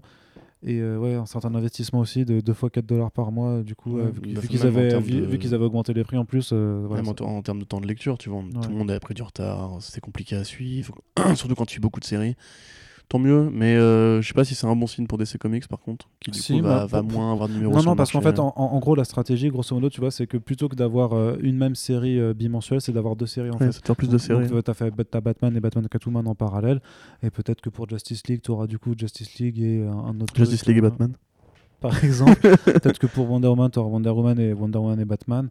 Et peut-être que pour The Flash, tu auras du coup euh, The Flash et Batman. Je, pense qu'en vrai, en vrai, si tu transformes tous les titres de DC en rajoutant Batman dans le titre, elle s'adapte. Hein. Ouais, tu fais une série Batman slash Batman. Ouais. Batman et Batman. bah ouais, écoute. Moi, je, pense que ça marche. Allez, on a terminé avec la partie comics et nous avons une toute petite partie série télé puisque je n'ai sélectionné qu'une seule news qui m'intéressait là pour les séries télé et, on va du côté de Disney Plus et de Marvel Studios. Voyez-vous puisque nous allons parler de la fameuse série Captain America et le Winter Soldier. Tu veux dire euh, Je veux dire bien sûr la série euh, Falcon et Winter Soldier. ah, quelle sauce suis-je Quel spoiler Mais euh, enfin, mais il y a énormément de gens qui sont convaincus que le titre n'est qu'un leurre et je vous comprends. Je pense qu'on est tous d'accord là-dessus, mais on ne sait pas. Mais en tout cas, il y aura Captain America, il est blanc, c'est pas, c'est pas le mec. Oui, avec ses ailes dans le dos. Moi, j'aime pas trop quand Captain America, c'est pas Steve Rogers. Hashtag Rick Remender est un enfoiré. Oui, et euh, White Power America, s'il vous plaît. Hashtag y a pas de honte à être blanc, merde. Oui, ça... arrêtons-nous là vraiment marre de tout ces SJW. Eh, relève-toi, comment t'es assis là? Relève-toi, on, se réveille un peu là, allez. Tu veux faire une cut de, de Avengers Endgame sans, sans Renoir, sans. J'ai pas besoin de la faire, ça existe déjà. un petit torrent pour toi là. le film dure 1h13 de moins, c'est ça, je crois. D'ailleurs, le mec va se marrer s'il doit faire Black Panther un jour. ça ça va juste l'histoire de Fred Ross. J'ai fait Black Panther en enlevant tous les noirs. Il y en avait trop. Allez. Du coup, il y a juste Ulysses Claw et, et Brett Ross ça, ouais. qui, qui, se parlent pendant 5 minutes. Qui se, parlent, qui se parlent et ils parlent de sa mixtape, tu vois. c'est super. Ah, monde de Bref, fragile. changez rien, les débiles, on vous aime. Euh, du coup, euh, ou suicidez-vous, ça sera bien aussi. Bref, euh, donc Zemo, donc oui. Daniel Brühl, et, Sharon Carter, donc c'est Emily Van Camp, qui serait de retour pour la série. Falcon et... Pourquoi tu te marres? Je suis désolé, je suis encore mort de rire de, la cut en fait, ça me, ça me, tue. Non mais donc voilà, de Marvel Studios profiterait bien des séries du MCU pour faire revenir des personnages importants de, de, cet univers qui n'ont pas eu forcément tout, euh, tout toute leur exploitation, euh, notamment pour Sharon Carter euh, dans, dans, les films. Est-ce que toi, tu es plutôt cool, content de, de l'idée de revoir Sharon Carter et le baron Zemo dans la série Captain America et le Winter Soldier? Bah, Comme on l'a déjà dit par le passé. Moi, cette série, c'est vrai que j'ai un peu, un peu de mal à m'emballer puisque c'est des personnages qu'on a déjà vus, qui, qui, ont, qui ont eu, je pense, les moyens de briller à l'écran. Enfin, en tout cas, en, termes visuels, par exemple, les combats de Winter Soldier, du film The Winter Soldier étaient très bien. Euh, le Faucon, c'est un personnage que j'aime bien, parce que j'aime bien Anthony Mackie, c'est un mec qui est très sympathique, attachant, adorable, et un bon acteur en plus. Ouais, il est cool. Euh, beaucoup plus que Sébastien Stan, qui est attachant et sympathique dans la vraie vie, mais j'ai plus de mal avec sa, sa performance de comédien. Donc en soi, euh, c'est vrai que la série de base me, me chatouille pas forcément. Donc voilà, si tu me dis il y a lui qui revient, il y a lui qui revient, je suis là, oui, bon, je suis content, c'est cool. Euh, d'autant que d'ailleurs que Marvel a bien fait les choses, puisqu'ils ont partagé un teaser sur leur page Twitter avec euh, Arnim Zola qui dit couper une tête, deux repousseront, donc signifiant que effectivement Zemo allait revenir et probablement plus proche du Zemo des comics. Avec, je l'espère, son masque violet magnifique. J'adore ce masque. C'est vraiment, il m'évoque tellement, c'est genre un récit pulp euh, à la Tintin ou quoi, les vieux comics Golden Age et tout. Mhm, euh, mhm, c'est comme le, masque de Dragon King, tu vois, c'est des, masques vraiment merveilleux à y avoir. Après, le problème, c'est que voilà, le baron Zemo de. Bah, ce qui n'est pas un baron d'ailleurs, le, Zemo de euh, l'univers Marvel Studio n'est pas le vrai Zemo, entre guillemets. Je vois pas trop pourquoi est-ce qu'il reprendrait d'un coup la tête de l'Hydra. Euh, aussi, on avait une théorie, elle disait que ce serait peut-être un rapport avec les, les Captain America-like qui, qui, se font tuer dans Civil War. C'est tous les, les, les, autres programmes des super soldats qui serait pas idiot parce qu'on sait qu'il y a d'autres super soldats chez Marvel et de toute façon euh, tu vois on n'a jamais vu on a jamais vu Nuke techniquement par exemple. Même si on l'a vu dans Jessica Jones mais bon c'est un autre problème parce que c'est pas en canon de toute façon donc voilà. Mais si euh, si ça sont connectés les séries mais si Corentin dans les séries Netflix il, il mentionne les événements de Avengers et de Civil War. Oui mais c'est à sens unique ça marche pas dans l'autre sens Oh. Je, euh, défi à ceux qui croient vraiment que c'est en canon, trouvez-moi Moi, je croyais. trouvez-moi un élément de canon qui montre ça. Dans... Moi, je croyais que c'était un univers partagé. Parce que déjà, s'ils apparaissent pas à la fin de Endgame alors qu'ils ont mis tout le monde, même Howard the Duck, euh, faut quand même se poser les questions, les gars. c'est vrai. Mais est-ce qu'ils ont mis Euh. les, les personnages de, de Agents of Shield Non, c'est pas non plus en canon. Just of Shield n'est pas non plus le bah, canon. Les séries ABC, vu que t'as Jarvis quand même qui a fait le, le pas entre Agent Carter et. Euh, ouais, mais c'est John tu. Carter. John Carter, c'est encore différent. C'est parce que Elliot Wall, c'était la grande pote de Kevin Feige, il lui a filé ce truc-là. Ouais. D'ailleurs, si tu regardes bien, euh, Agent Carter, au départ, c'est un backup de, euh, de MT avec le. Bah, Agent Carter, qui s'appelle le, le court-métrage qu'ils avaient fait Oui. avant de faire la série. Oui, les euh, Marvel Bah, One tu, Shot. tu me diras non, dis une connerie parce que c'est pareil pour Agents of Shield en fait. C'était Bah oui, Item que- 13, euh, Et t'avais Item Cla- 31. et t'avais Clark Gregg qui était dedans. Ouais, ouais, c'est vrai. Mais Agent Car- enfin, je pense que le canon de Agents of Shield n'est pas forcément considéré comme. Pourquoi on parle de ça On en a rien à foutre. Euh, de quoi on parlait? Ouais. Donc du coup, je pense aussi à Nuke parce que justement, euh, le Captain America euh, avec son bouclard, euh, enfin Sam Wilson avec le bouclard, c'est Eric Remender. Le Baron Zemo qui revient, c'est Eric Remender dans Castaway and Dimension Z et Nuke est utilisé par Eric Remender dès, que Captain America revient sur Terre et rec- reconnecte avec Sharon Carter. Ça ferait pas mal de questions à poser à Rick Remender, ça, tiens. Oui. Une Bah après, moi j'aurais d'autres trucs à lui demander. Une, Mais une oui. chance qu'il arrive dans quelques mois. Eh, bien joué. Mais euh, tu sais, dire ouais, je m'en branle, c'est pas moi. moi. C'est classes, moi j'aime bien ça. Mais du coup, ouais, ce serait intéressant. Après, euh, voilà, il faut voir comment est-ce qu'il gère ça. Daniel Brühl, il est bien. Euh, c'est un bon acteur. euh, Ouais, cool. Un jeu de mots avec Daniel Brühl Non, je- Il- ouais, non, ok. non. Marvel est en flamme, Daniel Brühl. attention aux doigts. Ok. Eh Mais c'était naze. ouais, de ouf. En même temps, tu me prends comme ça sur le truc. Et ouais, par contre, voilà, j'aimerais bien voir si genre euh, le Winter Soldier va dire à, à genre, sais, si Sean Carter demande, mais au fait, il est où Steve? Parce qu'il m'a jamais rappelé et tout. Et qu'il lui répond, bah, il est reparti dans le passé pour prendre une équipe d'attente, en fait, tu vois, ce serait quand même ce, qui assez serait, marrant. ce qui serait très Marvel Studios, très Disney friendly d'ailleurs. Ouais, bah hein. oui, tout à fait. Bah, toute façon, c'est quand même euh, l'une des grosses bizarreries, tu vois, parce avec, que. avec une bonne, avec une bonne, sais, ce serait genre euh, soit euh, Anthony Mackie qui lui fait avec une voix un peu la bigarre et tout. euh. Je pense que, eh ben, il est dans le passé pour niquer ta tante. Bon? Eh ben ouais, Roger Mais. euh, Mais bref, donc voilà, c'est cool. En plus, l'actrice qui joue Sharon Carter est une bonne actrice aussi. Emily Van Camp. Euh, oui, Millie Van Camp évidemment. Mais du coup, voilà, c'est cool. Euh, c'est des bons noms, euh, petits concepts. Ça peut aussi voilà, reconnecter avec le, le cap de Brubaker et les intrigues politiques et compagnie. Donc moi, je suis toujours content. C'est une partie du MCU que j'aime bien. Pourquoi pas? Et pourquoi pas? C'est la question qu'on pourrait se poser. Mais tu peux pas donner ton avis? Tu veux pas dire que je suis content, pas content? Mais moi, je m'en bats les couilles. D'accord, hein. ok, c'est bien. Très bien. Je t'avoue que non, non, voilà. Non, non, mais euh, Ah, je- attends, mais t'as pas mis le trailer de Swamp Thing, si? Le on nouveau, a, celui on sur a déjà eu, on a déjà eu. Parce que je voulais dire qu'en fait, trailer. j'avais bien aimé ce trailer. D'accord. Bah, le nouveau trailer alors. sur, avec, avec, Avec avec Abigail Abigail en, en lead. euh, Oui. Il est, il est mieux, il est plus joli, il est mieux monté, ça, ça a l'air moins euh, pornographique dans l'horreur. Et euh, je trouve que Crystal Reed est. Bon, c'est pas Abby Arcane, mais elle a l'air de tenir sa, sa barque. euh, Excellent. Dans, dans les marais. Elle a l'air de tenir sa barque plutôt pas trop mal. Voilà, donc je voulais dire à ceux qui croyaient que j'étais un. voilà, la, la série démarre En fait, là a dans, dans 2-3 jours hein, sur DC Universe. Ouais. On compte sur toi, Corentin.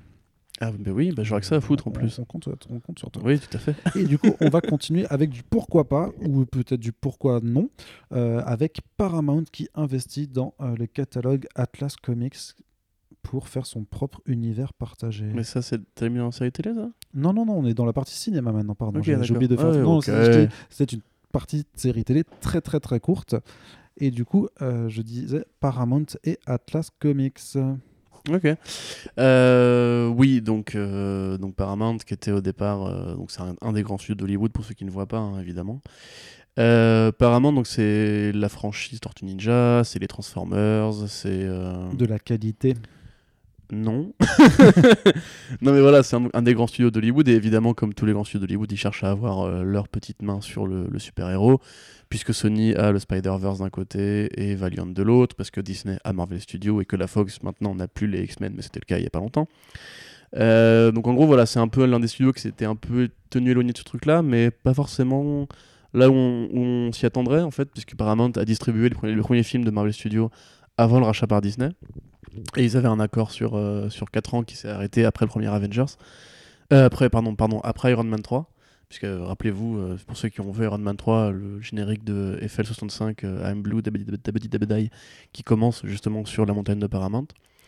Donc voilà, ils ont probablement voulu récupérer un peu de ce gâteau juteux, puisqu'à une époque, c'est quand même eux qui ont mis le pied à l'étrier de Marvel Studios quand il fallait un distributeur.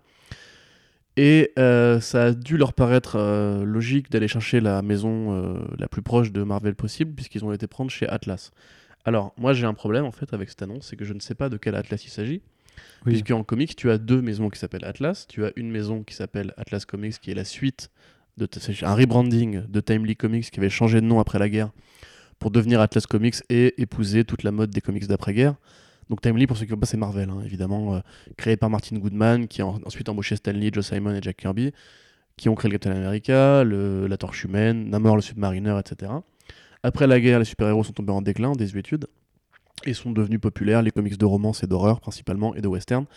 Donc Timely, pour se donner un petit coup de, boost, euh, s'est renommé en fait Atlas Comics. Euh, et puis peu de temps après, enfin peu de temps après, à la fin de cette période-là, quand le Comics Code Authority est arrivé, ils sont redevenus Marvel Comics et euh, là-dessus Stan Lee évidemment a inventé les Fantastic Four, lançant l'ère qu'on connaît nous de Marvel, c'est-à-dire l'ère du super-héros. Après ça, en fait, Martin Goodman, lui, bah, qui avait déjà euh, vendu Marvel en 58, si je dis pas de bêtises, enfin vendu Atlas en 58, je sais plus exactement. Bref, en gros, il s'était séparé de, Atlas et Stan Lee mhm. était, était resté à la gestion. Euh, lui, après, a continué sa carrière dans son côté, et en 75, il a, créé une boîte qui s'appelle aussi Atlas Comics, et qui avait un, un, sous-texte pour bien le distinguer du premier Atlas. Donc à l'époque, euh, évidemment, c'est compliqué de juger, mais grosso modo, il est très possible que la plupart des, des séries Atlas des années 50 appartiennent encore à Marvel. On en a vu quelques-unes d'ailleurs qui étaient revenues pour l'occasion des 80 ans. Je ne vois pas vraiment quel rapport ça a avec le marché du super-héros, puisqu'encore une fois, c'était une époque où il n'y avait pas de super-héros, tu en avais quelques-uns. Bon, on pourrait parler, de Miss America, par exemple, la première Miss America, pas celle qu'on connaît. Euh, on pourrait parler des quelques copycats de Captain America qui existaient à l'époque. Mais à mon avis, si on veut euh, bouffer du sucre sur le dos du super-héros, c'est pas là qu'il faut aller. Donc après, il y a la série, il y a l'univers Atlas de 75 qui a duré moins d'un an. Hein. Euh, c'était vraiment une tentative. Ils ont eu quelques gros noms. Il y avait du, du Neil Adams d'ailleurs. Euh, qui du coup a lancé des séries. La plupart se sont arrêtés avant le quatrième numéro. Hein. Mais mm. t'as du super-héros dedans. Du coup, euh, bah, c'est peut-être là qu'ils ont été cherchés. C'est du super-héros un peu horrifique d'ailleurs. C'est des sortes de monstres. On y revient. On y revient. Voilà, un peu l'époque du Bronze Age justement où l'erreur était un peu revenue en grâce. Donc euh, voilà, l'un dans l'autre, je pense que ça fait rêver personne. Ouais. Vraiment, ça fait rêver personne. C'est très clairement, encore une fois, des mecs en col blanc qui ont juste regardé ce qui était encore possible d'acheter. Euh, parce qu'on rappelle quand même que maintenant, il y a de moins en moins de trucs possibles d'acheter. Tu prends par exemple l'univers euh, Fathom de. Euh, Michael Turner, voilà, qui a aussi été acheté, qui a, les, les, les, marques Millary ont été achetées, il y a plein de trucs qui ont été achetés si tu veux un univers partagé. Il reste, l'univers Extreme de Rob Liefeld, du coup. Il reste l'univers Extreme. Mais bizarrement, ça me fait plus rêver que l'univers Atlas, tu vois. Parce que bah je vois vraiment pas. Ils ont pas Peut-être parce que tu connais plus euh, l'univers Extreme que l'univers Atlas, quoi. Euh, ouais, parce que justement, si c'est des séries des années 75 qui n'ont pas duré 4 numéros, ça va être difficile d'avoir un vrai matériel sur lequel bah, se, ouais, c'est ça. Bah, se, familiariser hein, en tant que lecteur. Hein. Il est très possible aussi qu'ils aient pris, je sais pas, l'univers western de Martin Goodman, hein, j'en sais rien pour le coup. Mais du coup, voilà, parce qu'on est dans le tout parce qu'en fait, ils n'ont pas annoncé de nom. Et donc, pour vous refaire l'histoire, c'est donc. Euh, micro. ouais, c'est donc un, président de studio qui voulait lancer son univers partagé à la faillite. Euh, qui sont entourés de Akiva Goldsman. Donc Akiva Goldsman, c'est le fameux monsieur à qui on doit Batman et Robin et euh, Batman Forever. Euh, qui est un mec qui a toute une liste de productions foireuses et de scénarios pas ouf avec quelques merveilles par-ci par-là. Il a fait Titans aussi. Il a fait Titans, bah, c'est un, un, peu le papa d'essai depuis très longtemps sur la franchise Batman notamment, il a toujours plus ou moins été là c'est un, un, peu le, le, euh, le j'allais dire le ah Aviar, le Aviarad de, DC tu vois. mais il est plus scénariste donc il a vraiment une main dans la création. Euh, et donc il y a 10 projets qui ont été commandés. Donc 10 projets ça, veut dire bien sûr ce que ça veut dire. Ça veut dire 10 commandes de script. Ça veut pas dire 10 films. Pour l'instant il n'y a pas 10 films de prévu il y a un film de prévu avec un budget à environ 60 à 100 millions. Ce qui est pas mal. Euh, ce qui est pas mal ce qui est même plutôt raisonnable hein, ça limite les échecs potentiels. euh, a priori, il faut peut-être plus ranger ça dans la catégorie de, l'univers Valiant de Sony. C'est-à-dire des films où on tente, on voit si ça prend. Si ça prend pas, c'est pas grave, on n'aura pas perdu grand-chose. Parce qu'a priori, ces droits-là, ils valent rien. Hein. Je veux dire, on va pas se mentir. Ils ont dû payer moins de 10 millions pour avoir les droits de l'univers Atlas. Hein. Ce qui me fait penser qu'on devrait avoir des... un premier trailer pour Bloodshot, je pense, à la SDCC cet été. mais il serait temps, putain. avec Vin Diesel qui, qui jouera Vin Diesel. Mais euh, tu vois, dans l'ensemble, euh, ça me fait pas rêver. Euh, Akiva Goldsman, ça fait évidemment pas rêver personne. Paramount, euh, bah, ils, ont, ils ont leur croûte en film de comics aussi, donc faut pas. Et puis c'est Transformers, donc c'est les mecs qui savent prendre l'argent quand il faut. Euh, je trouve ça vraiment bête. Euh, ils commencent un peu à me casser les, les robignoles, tous à, se ruer vers la limitation de la famille Marvel Studios au lieu juste de prendre une œuvre qui est bien et d'en faire un film qui serait bien à développer. C'est quand même dingue. Je veux dire, à une époque, on avait des pour Vendetta, on avait des Watchmen, on avait, on avait des Sin City et c'était bien, tu vois, il n'y a pas besoin qu'un univers mm. de commun, de plein de films qui pourraient se bah recouper, etc. Avant Marvel Studios, ça ferait. Voilà, vous pouvez pas juste faire un bon film et voir si ça prend, ou une trilogie, ou une saga. Après, l'échec de Warner Bros. sur cette, cette formule-là, ça m'étonne que des mecs continuent d'y aller. Euh, bah, bah, pareil, Shazam, on pourra en parler, ou Hellboy, tu vois, donc il faudra peut-être relativiser un peu la potentialité de succès des films de, de, de comics. Il euh, y en a plein qui se cassent la gueule aussi. Hein. Shazam, sais pas casser la gueule, ça a un peu underperformed, je pense, parce qu'il était pris entre deux, gros feux, tu vois, mais c'est pas. 400 millions, euh, c'est l'un des plus bas de ces dix dernières années quand même. Hein. Oui, mais attends, c'est Shazam, c'est un premier film, c'est. Euh, oui, non, mais tu peux relativiser ce truc-là, mais je veux dire que c'est. C'est pas parce qu'il écrit comics et super-héros et comédie dessus. Le, budget était moindre, hein, je pense, du coup. Ça reste plus de 100 millions, mais bref. Ah on va pas faire un débat sur l'échec de Shazam aujourd'hui, ou l'échec relatif, ou le potentiel, etc. Mais grosso modo, c'est juste pour dire que pas parce que tu imites Marvel Studios ou que tu fais un film de super-héros sympathique, grand public, etc., que ça marche forcément. Il y a aussi des vraies variables à prendre en compte de placement, de l'attitude du public, de réussite du film en lui-même, qui n'était pas forcément oufissime. Les, premiers, les premiers films Thor et tout ça, c'était combien? C'était pas, pas ouf non plus, tu vois, c'était pas 500 millions. Le, le, ouais, le seul film de Marvel Studios qui a, qui a atteint les scores de Shazam, ça doit être Captain America le premier, je crois qui était à moins de 400 millions de mémoire, je 385. Ouais, regarde ce que c'est devenu après Captain America. Hein. Oui, ouais, bien sûr. Ouais, mais après, c'était l'industrie a tellement grimpé en flèche vers le billion dollar movie absolu. Le truc, c'est qu'en en, face, Marvel Studios profite quand même de sa longévité qui attire forcément des succès maintenant euh, immédiats donc tu c'est pas c'est pas vraiment comparable et justement euh, Warner est plus en train de se relancer sur des nouveaux premiers mmh, films. Donc bien sûr, oui, mais justement. Ah, c'est vrai qu'à côté t'as Aquaman qui, qui, qui, fait un, qui fait un gros délire euh, comme t'en as jamais vu pour un premier film, sachant qu'il avait quand même eu euh, son introduction un peu en avant, en amont dans, dans Justice League quoi. Mais mais Shazam, bah faut peut-être le voir juste en fait comme juste un, proto-film de Marvel Studios face, hein, tu vois. Et à, ah cet égard-là, c'est plutôt, il, plutôt honorable. Hein, il, il, ressemble vachement, vachement à cette formule-là justement. Mais bon. Mais juste en fait, moi je trouve ça triste parce que Enfin, je pense qu'on est, on est très nombreux à attendre que, que Marvel Studios euh, tombe un peu de son perchoir de euh, on n'en fout pas grand, fout pas grand chose et on gagne des milliards. Et à mon avis, ce serait vraiment pas si compliqué que ça de faire des films qui battent Marvel Studios. Tu vois, il suffirait juste de se prendre un peu au sérieux et de trouver d'autres référents que juste les films Disney à la con. Et Aquaman, personne n'y arrive, tu vois, hein. personne. Non, mais parce que Aquaman, c'est un film Marvel Studios. Euh. C'est une comédie avec un héros trentenaire un peu paumé qui va découvrir le sens de l'héroïsme, qui fait des blagues, qui a une, copine qui est plus sérieuse et plus intelligente que lui. C'est comme Iron Man 1, c'est comme Thor 1, c'est ce que tu veux. Euh, respect à ceux qui ont aimé, hein, c'est pas une critique forcément. Moi je vous ai dit, moi c'est une bonne série B, il n'y a pas de honte. Mais euh, juste, où sont les Dark Knight-like, où sont les Burton-like, où sont les V pour Vendetta-like T'inquiète, il y a Joker qui arrive. Ouais, ouais, ouais, bah, j'espère que votre Joker marchera. Et justement, puisqu'on parle de Joker. T'as pas d'avis donc, encore une fois, du coup? Euh, Là-dessus, pas du tout. D'accord, Non, je, suis d'accord sur le fait que je, vois pas l'utilité que le studio a de vouloir récupérer. Enfin, encore qu'il a récupéré des, des, vieux produits comics, pourquoi pas, mais si c'est dans le projet de faire un univers partagé, j'ai envie de dire, mais les gars, arrêtez vos univers partagés. Non, c'est clair. Mais du coup, ouais, je voulais, je voulais parler un peu d'un autre film, un autre film indépendant, euh, puisque le film Spawn est bloqué en ce moment, euh, puisque euh, Todd McFarlane a dit euh, qu'il n'y avait pas eu d'avancée, parce qu'on se rappelle aux dernières news que normalement le tournage aurait dû démarrer là en juin, je crois, enfin au printemps 2019.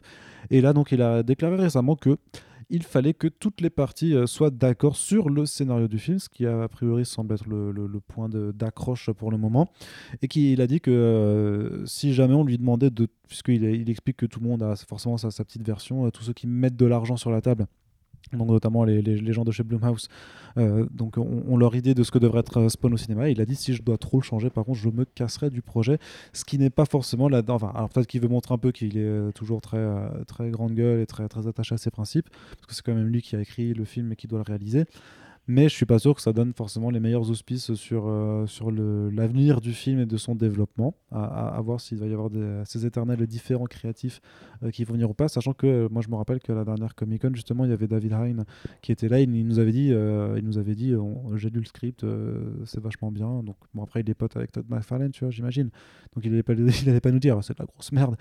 Mais euh, ça fait quand même depuis du coup pas mal de mois qu'a priori le, script est plus ou moins terminé. C'est quand même curieux de voir ce film ne pas, ne pas avancer alors que tu avais quelques jolies annonces de, de casting avec euh, notamment euh, Jamie Foxx dans le rôle principal et Jeremy Renner pour faire Twitch.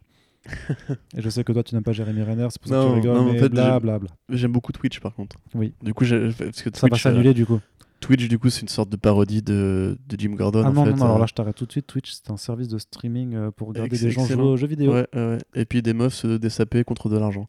Mais euh, Ah non, pas sur Twitch, non. Ah si, si, si, bien sûr que si. Mais non, c'est Chaturbate, ça. Non, non, non, mais pas. Mais on en parlera hors micro. Il y, a des vrais bails aussi. De, ah ouais, non, bah, non ils, ont, ils ont perverti Twitch, quoi, franchement. Mais tout est oh perverti. tu, tu, tu, files le cinéma à l'homme, il, en fait, il en fait du porno. Voilà, ah. c'est la vie. Hein, je suis fatigué. Moi aussi. Il y a juste des, des speedruns euh... de, de, Dark Souls qui sont très bien. Ouais, ouais. Bon, après, c'est moi, c'est à, travers des, des avis d'avis de, de potes euh, bizarres. Oui, hein, bien sûr, bien entendu. Tu, tu, tu, tu, de mon colocataire? Ouais. Voilà, il est fan de hentai, tout ça, tu vois, bref, oh, tu profite, bref.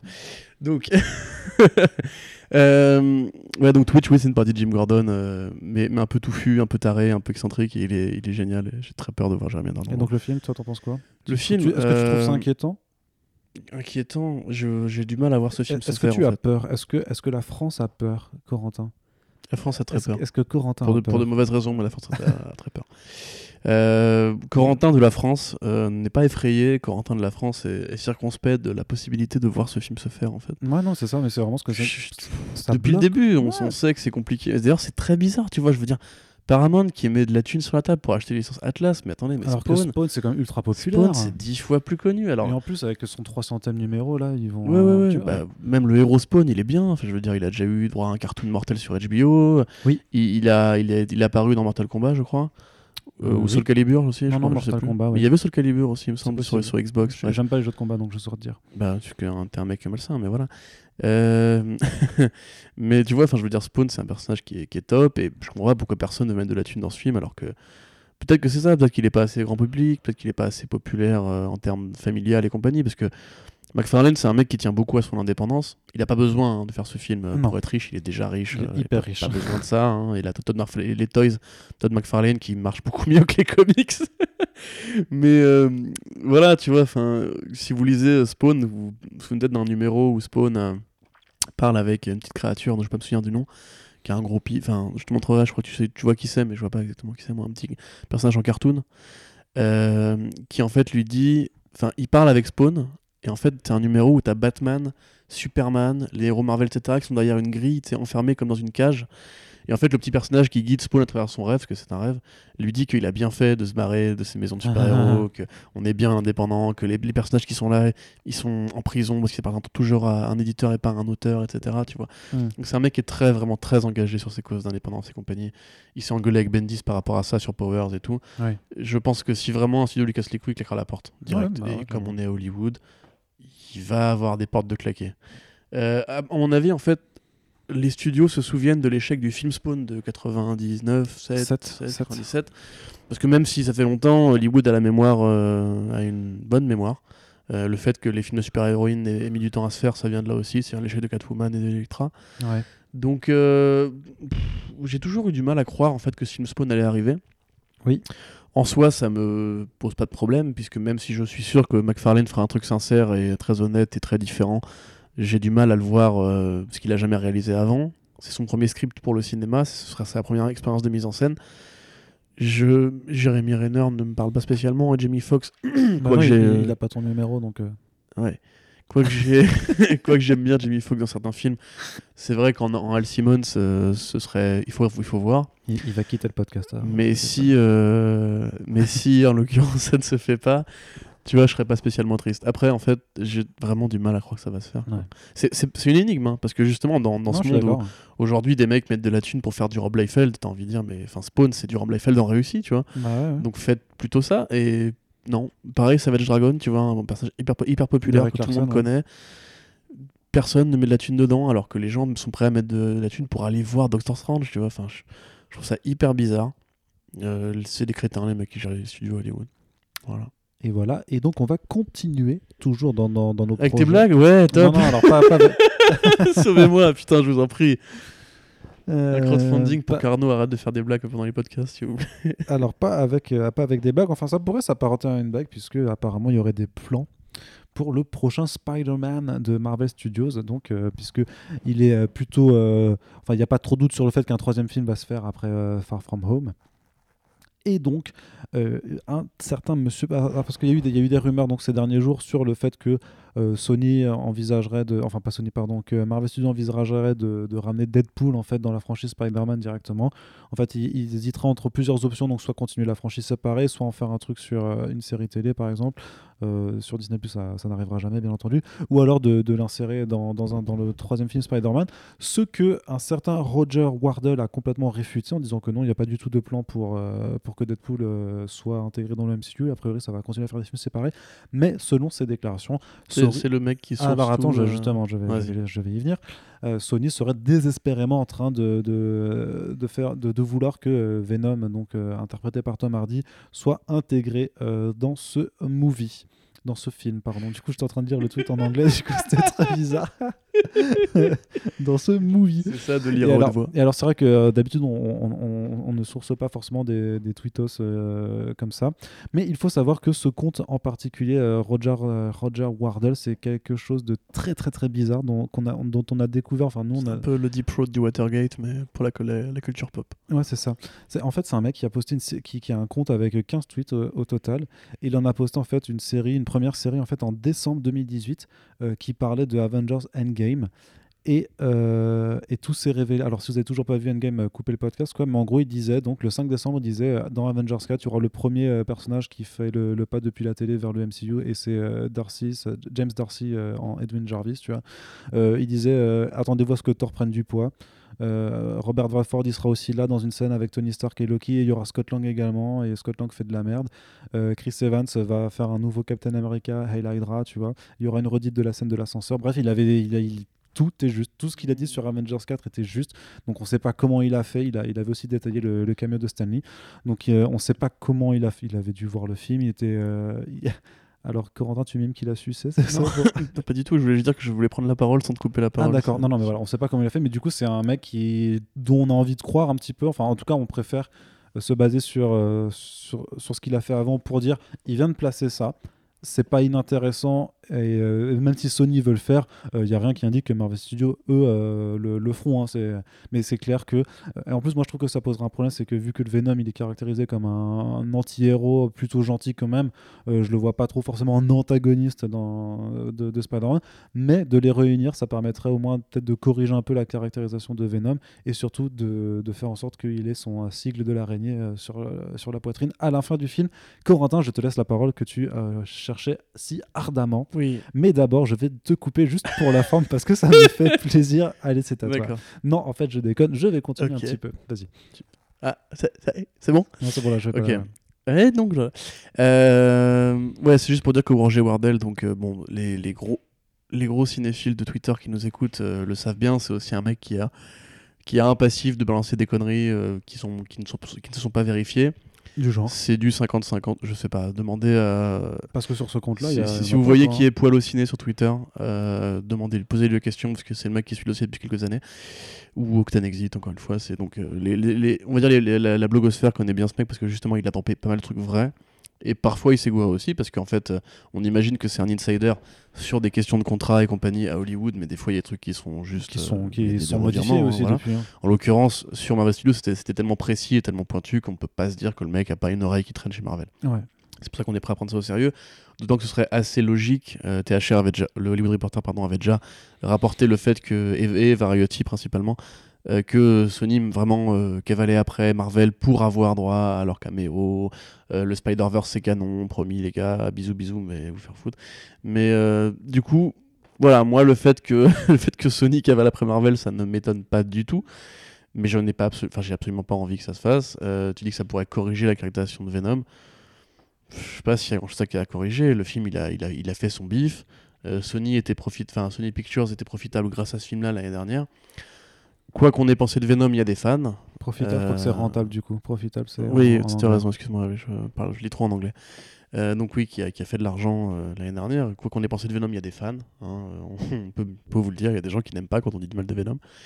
Peut-être peut-être parmi vous d'ailleurs. Hein, si, mais belle voiture d'esprit, nous écoutez quand même, c'est très bien. Mais du coup, ils n'ont pas besoin de ça, je pense. ils font 100% des bénéfices sur Venom, à l'exception de la licence qu'ils payent à Marvel Studios, enfin Marvel en général. Donc je vois pas vraiment euh, pourquoi est-ce qu'ils auraient envie de faire ça. très clairement, pour moi, le, Venom de Tom Hardy et le Spider-Man de Tom Holland ne sont pas euh, miscibles, pour prendre un terme euh, scientifique. Mais euh, je, vois pas l'intérêt. Comme dit, Venom a déjà ses pouvoirs alors qu'il a pas eu besoin d'être en contact avec Peter bah, Parker. Bah, déjà, mais en plus accessoirement, dans le monde de Venom, si les super-héros existaient ou s'il y avait l'attentat de New York, on serait au courant, ça aurait été mentionné. Univers parallèle, frère. Non mais ça, c'est pas encore introduit. On n'est pas encore sûr que ce soit vrai. Ça le sera cet été normalement. On sait pas, on sait pas encore. Moi, je, je, suis partisan de la théorie du twist. Donc, du coup, non, moi, ça n'a aucun intérêt. J'aimerais bien que le Spider-Verse euh, meure et qu'on on rende ces personnages-là euh, à Marvel qui pourraient faire des bonnes séries Disney Plus avec. Mais euh, tu peux. Mais t'es chiant, t'es chiant aujourd'hui, je sais pas ce que t'as. Mais... Dès que tu dis le twist, je danse le twist. twist. Ah, c'est pour ça, d'accord. Ok, je crois que tu te de ma gueule. Bah, du coup, oui. mais du coup, non, je sais pas, vraiment, Tom Hardy. déjà que la saga Spider-Man sous Marvel Studios, elle est pas forcément enchanteresse. Reste fait quitte à faire Venom, faites-le faites -le bien, quoi. Tu vois, faites le vrai Venom, faites pas euh, cette parodie de personnage que joue Tom Hardy, euh, qui mange du, du, homard. dans une, et, voilà, et roule des pelles à Michel Williams avec une perruque dégueulasse, tu vois. C'est vrai. Non, pour le coup, mais voilà, et puis j'aimerais bien que Sony euh, arrête de nous emmerder. Ils ont ils ont l'univers Valiant. Développez ça. Voilà, c'est pas arrêter d'essayer de, de, Tout le monde qui veut profiter du succès de Marvel Studios, c'est un peu énervant. C'est pas comme si c'était un succès d'esthète, tu vois, genre les films Marvel Studios c'est une formule qui commence déjà à être très routinière, très répétitive. Laissez-les leur faire leur saga Spider-Man de leur côté. Tu vois, parce que là, je vois pas l'intérêt de mélanger ça avec l'adaptation infidèle de Venom par Sony. C'est genre prendre deux enfants bâtards, les faire les mettre ensemble et espérer que ça fasse un cheval, un cheval de concours derrière, tu vois. Enfin, non, faites des bons films déjà pour commencer. Hein. Et du coup, on va terminer là-dessus euh, sur la perspective d'un bon film. Et j'ai envie de te parler de The Batman puisqu'on a quand même eu euh, l'annonce, enfin pas l'annonce, mais euh, quand même. Je voulais, je, voulais, faire, je voulais faire quelque chose de théâtral. Tu l'annonces. En fait, en fait ça sort la fin de podcast. Oui. Et, je suis désolé pour vos oreilles. J'ai envie de. de, de bah, Roger, bah, bah, c'est qui joue Batman Et Ben Affleck Et Ben Affleck Alors, malgré. Oh, mal... Eh, mais attendez, ça veut pas dire que Ben Affleck il est plus dans le rôle. Hein. Il va peut-être revenir pour Justice League 2. mais oui, Excusez-moi, pardon, je suis désolé. Mais non, mais t'as raison, Corentin, parce que en fait, le Batman de Matrix, c'est un préquel, donc c'est un Batman jeune. C'est le jeune Batfleck. Et du coup, une fois qu'ils.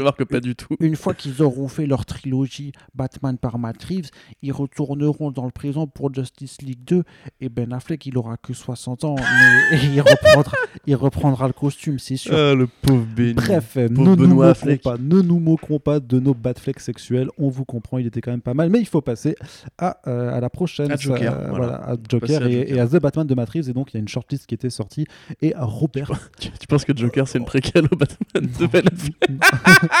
Absolument pas. Mais non, c'est un, un, autre délire, c'est un film d'auteur, tu vois. Ce serait chaud. Enfin bref, donc Robert Pattinson qui serait donc en tête de liste pour incarner le ah. prochain Batman. Ce n'est pas, ce n'est pas encore signé, mais tout porte à croire que ça le sera. Est-ce que tu as envie de voir Bobby Pattinson, dans le rôle, sachant que alors beaucoup, beaucoup ont déjà lancé des pétitions, euh, vu que c'est à chaque oui, Mais elles, ne prennent pas du tout, par contre. Hein. Autant la pétition c'est pour faire réécrire la Game of Thrones saison 8, ça a eu des millions de signatures.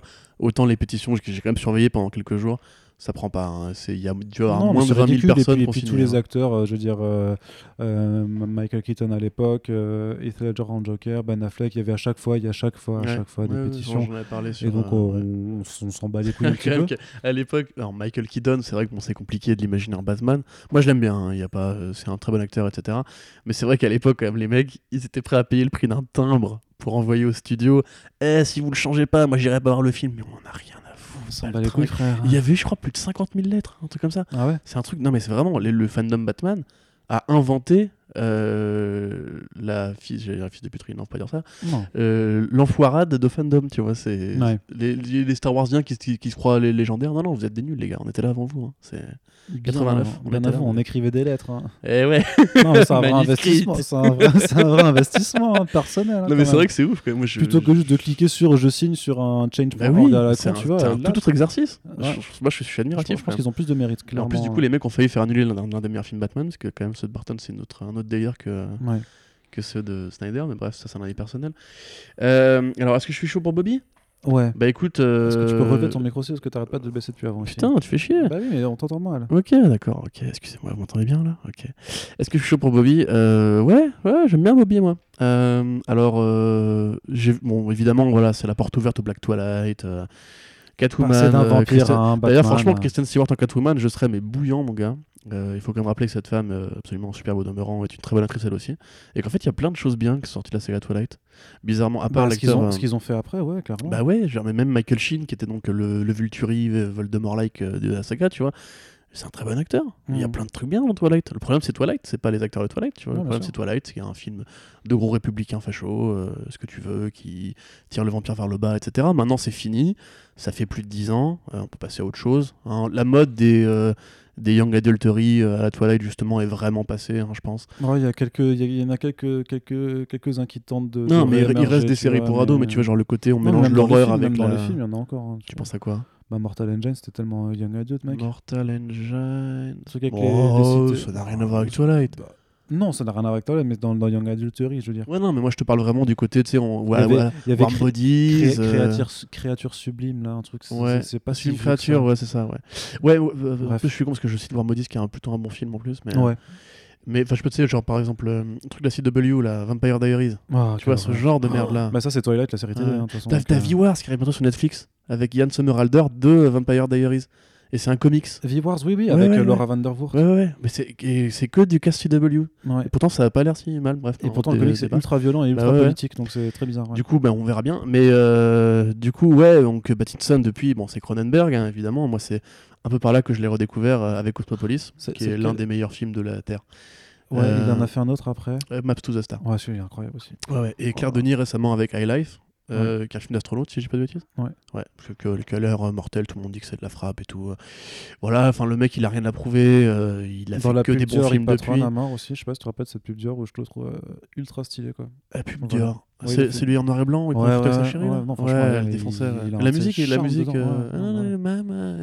D'ailleurs, je la voyais souvent au cinéma avant, sais, dans les programmes de. Bah non, mais voilà. digresse de ouf. Non, mais c'est juste sur une pub, tu vois qu'il a un putain de charisme. Ouais, non, mais de toute façon, et pour le rôle de billionnaire Playboy, du coup, ça lui va totalement, tu vois. Il a un vrai physique. Moi, je suis moins fan de sa voix, mais il a un vrai physique. Bah, parce qu'il a la carrure musculeuse. Euh, ouais, bon, musculairement, il est pas encore là, mais moi, je suis pas forcément partisan de l'idée que tous les acteurs qui jouent Batman doivent être des bullsors. Encore une fois, ouais. Keaton euh, était, était, frêle et c'est pas grave, tu vois. Enfin, mm. C'est un truc vachement récent. Je sais pas si t'as remarqué, genre Cavill, euh, c'est un, un, monstre. Chris Hemsworth, c'est un monstre, tu vois. C'est les gars, enfin les Batfleck, c'est devenu un monstre aussi. Ouais, hein. Batfleck, mais je crois, je crois que c'était le plus musclé. Ouais, c'est une bête. C'est vraiment Ben Affleck quand il sait quand il soulève son tonneau là, quand il soulève son tonneau ou qu'il me donne un coup de marteau dedans, t'es là putain mais gars, enfin tu passes plus les portes à un moment donné comment tu veux? Tu sais c'est un mec qui fait du kung fu, Bruce Wayne normalement c'est il est assez agile et tout. Oui, euh, oui, là il était peut-être 200 kilos Ben Affleck. Bah, c'était un Batman euh, avec 20 ans de carrière. Ouais, c'était le Frank Millerien. Ouais, mais, euh, Du coup ouais, alors moi donc j'aime bien Pattinson. Pareil. Désolé les gars, mais en plus c'est quand même être mauvaise langue de le dire, notre communauté a assez bien réagi dans l'ensemble. Ah oui, T'as eu quelques trolls, euh, etc. C'est normal, hein, c'est Batman, c'est un truc qui tient à cœur de beaucoup de, qui tient au cœur de beaucoup de gens. Mais euh, on peut quand même dire que euh, dans l'ensemble, les gens qui justement ont un peu de cinéphilie savent très bien que Pattinson a dépassé son carcan d'acteur à midinette. pour moi, c'est une bonne chose parce que justement, c'est il est en milieu de trentaine, à 32, 33, ce qui est à peu près l'âge que lui donne Frank Miller en général. pour un, cinéaste comme Matt qui sait diriger des, jeunes, on l'a vu avec euh, La planète des singes, euh, que tu n'aimes pas, je sais, mais voilà. Euh, et un acteur qui justement a assez star system, de star power pour ramener un peu la femme que justement Batfleck avait ramené sur le projet à l'époque, parce que faut quand même se rappeler que quand Batfleck est arrivé, euh, ça a été un délire chez les ricains, tout le monde en parlait, ils faisaient des articles chaque semaine pour voir comment ses muscles évoluaient, etc. Même Trump avait tweeté là-dessus. Mais ouais, mais tu sais, il, était sorti à un moment donné avec un t-shirt euh, Batman, le mec c'était un monstre, quoi. et du coup, bah, je suis vraiment content et je vois que le, tout le bruit que ça fait, enfin remet le film Batman sur de bons rails. Je trouve que limite les gens ne parlent plus de l'échec de DCEU machin. Donc c'est cool. Euh, maintenant, euh, Maîtrise va pouvoir continuer à caster. On va parler des seconds rôles. Mais dans l'ensemble, je suis assez content. Ouais, j'ai juste un peu déçu que personne n'ait fait la blague sur la trilogie Batman Vampire. Alors que c'était le moment idéal, tu vois, personne n'a fait genre, ouais. il y a peut-être adapté la trilogie Batman Vampire. Alors que ça aurait, été, la ça aurait été une meilleure blague à faire que, ah, il y aura un machin dans tel rôle avec euh, Jacob qui jouera le Joker. Ça, c'est une blague de merde, les gars. excusez-moi. Mais, Et justement, par rapport au second rôle, donc, euh, grosse galerie, euh, rogue galerie, donc une belle galerie de vilains. Il y en aurait six a priori, dont le pingouin et Catwoman. C'est ça. Alors, d'après euh, le mec de Forbes, Mark Hughes, qui du coup est probablement le mec le plus proche du dossier, puisque c'est lui qui a annoncé le premier le départ de Ben Affleck et qui vraiment colle au, basque de Matt Reeves euh, là-dessus, ce sera un film d'enquête, un vrai polar euh, à la Batman Hush où ça passera par différentes rencontres. probablement, a, priori, ça, ça passe pendant une nuit. Une, sorte de film comme ça où justement il explore Gotham et il rencontre les différents protagonistes de cet univers sans forcément qu'il y en ait. Mais, mais c'est bien ça, genre ça se passe pendant juste une nuit à la After Hours. Euh, j'ai pas, j'ai pas. Ok, d'accord. Bon, si c'est pas ça, c'est pas autant pour moi, mais en l'occurrence, voilà, moi ça me fait vraiment rêver comme formule. Reeves dit que c'est inspiré par le, le film noir et le polar, donc rassurez-vous, ce n'est pas un remake de Batman le défi. Encore que je vois pas où serait, euh, où, quelle honte il y aurait à faire un remake de Batman le défi, ça a quand même plus de 20 ans maintenant, ça a plus de 25 ans même. Oui, il y en a qui ont euh, attendu moins longtemps pour faire des remakes. Hein, voilà, et puis ceux qui disent oh, encore Catwoman, mais oui, mais Catwoman, c'est constitutif, la preuve avec Tom King, justement, c'est constitutif du mythe de Batman. Hein. On a fait un podcast d'ailleurs là-dessus. Oui. Mais euh, voilà, c'est évidemment si tu veux faire un, un, Love Interest qui ne soit pas Vicky Vale ou Ra's al Ghul, ou Talia al Ghul, qui ont déjà été faites aussi d'ailleurs. quelque part, moi qui suis pas un grand fan de la Catwoman de Anna qui du coup n'avait pas grand chose de, de Catwoman. De Catwoman. Enfin, si, il ressemblait vachement à Catwoman, et je c'est pas la lecture que je peux faire du personnage, tu vois. Du coup, euh, ouais, j'aimerais vraiment euh, voir ça. Euh, et puis le pingouin, bah, on a beau dire, mais le pingouin de Danny DeVito, c'était pas forcément le pingouin des comics, tu vois. C'est un pingouin torturé, tourmenté. il était très bartonien. Voilà, c'est ça. C'est pas le pingouin mafieux à la Al Capone, parce que le pingouin, évidemment, est inspiré par Al Capone. C'est le, le, chef de la pègre D'ailleurs, le pingouin, si vous ne le savez pas, est inspiré par une marque de cigarettes qui avait un pingouin comme, euh, comme enseigne. Comment c'était Cooled le pingouin, je crois? Je sais plus. Cool, c'est ça, cool le pingouin. Tapez sur Google cool le pingouin, vous avez toute l'anecdote. Mais du coup, euh, j'espère qu'il fumera, hein, parce que ce serait quand même assez marrant. Mais du coup, voilà, le pingouin, le vrai pingouin, on l'a jamais vraiment eu. enfin, on a eu Gotham, mais voilà. Euh, il y a plein d'acteurs qui pourraient jouer le pingouin. c'est super cool de voir justement qu'on revient à ces vilains classiques du Batman, vraiment pulp, etc. On va pas aller chercher les trucs les plus bizarres ou les plus super héroïques. Ce qui veut dire qu'on aura une Batman sur Terre. On va peut-être arrêter un peu avec les, exosquelettes et les, mitrailleuses sur la Batmobile.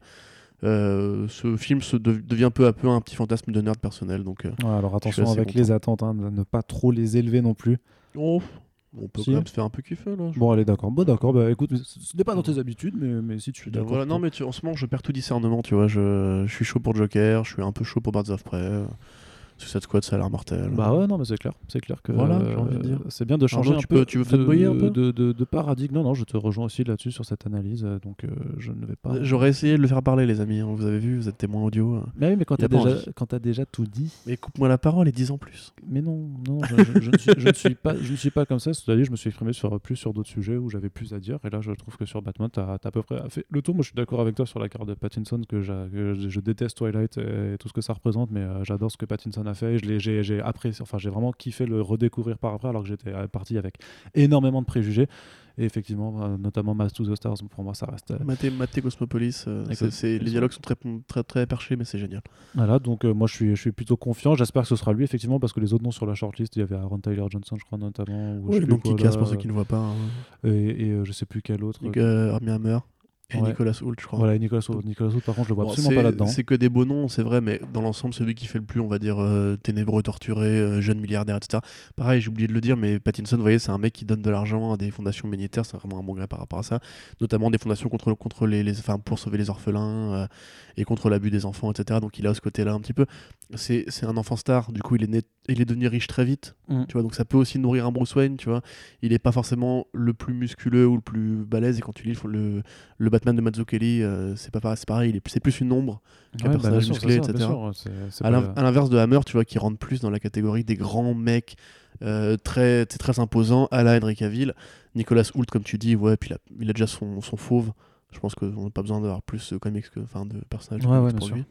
Et Taylor Johnson, pour moi, ça restera jamais qui Et concernant, concernant les rôles secondaires, bah, j'attends justement si les autres rôles, ce sera vraiment de, la rock galerie plus classique. J'espère qu'on n'aura pas de Joker pour le coup, parce qu'on en a déjà eu assez. Tu vois, moi, je veux bien un, Sphinx, du, enfin un Riddler de nouveau. Riddler, un, cool. Un double face, mais euh, dans le sens où il ne faudrait pas forcément lui donner des origines tout de suite. Double face, il y sera, c'est quasiment sûr. Ouais. Ou, Harvey Dent. Ou Harvey Dent. Enfin, l'un des deux, il sera. Enfin, l'un des trois, il sera. Ouais. Est-ce que je voulais te faire un pronostic pour euh, un, un, ou une envie pour un pingouin de Catwoman? Moi, je verrais bien David Arbor en, pingouin. Ah non. Ah si, non, si je te non il est trop massif. Mais justement, tu fais un pingouin massif un peu, pourquoi pas?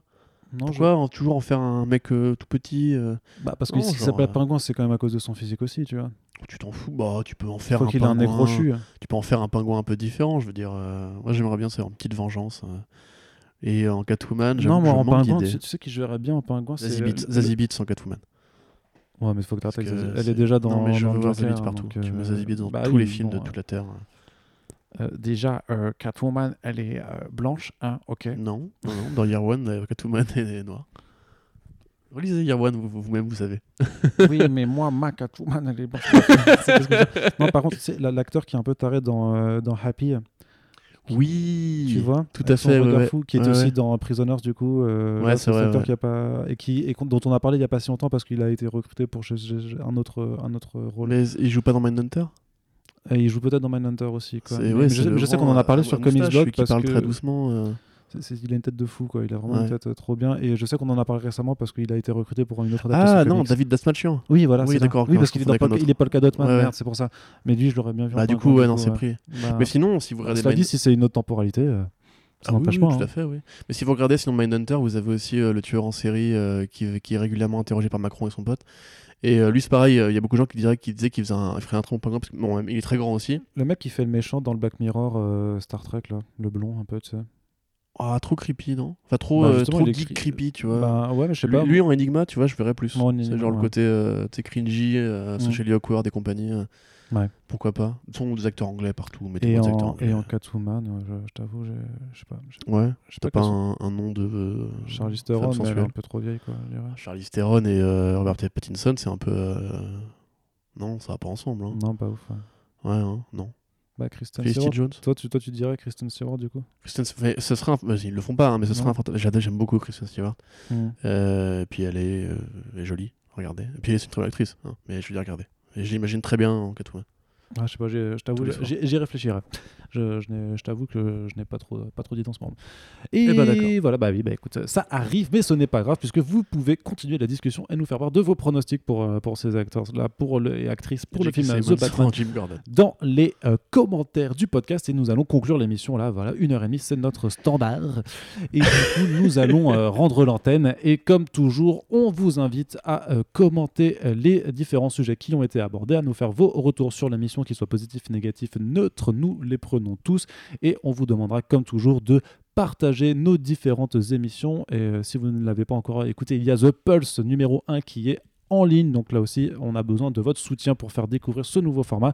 Continuez de partager pour ceux qui le font, ça nous fait toujours très très plaisir. Merci effectivement pour les premiers retours. On en attend d'autres pour voir un peu comment continuer la suite. Et donc on se retrouve très bientôt pour les suites des Fresh Starts et tous les autres podcasts de Comics Blog pour que vos oreilles soient servi aussi bien que vous le méritez. Euh, très bonne journée à toutes et tous et à bientôt. Salut Salut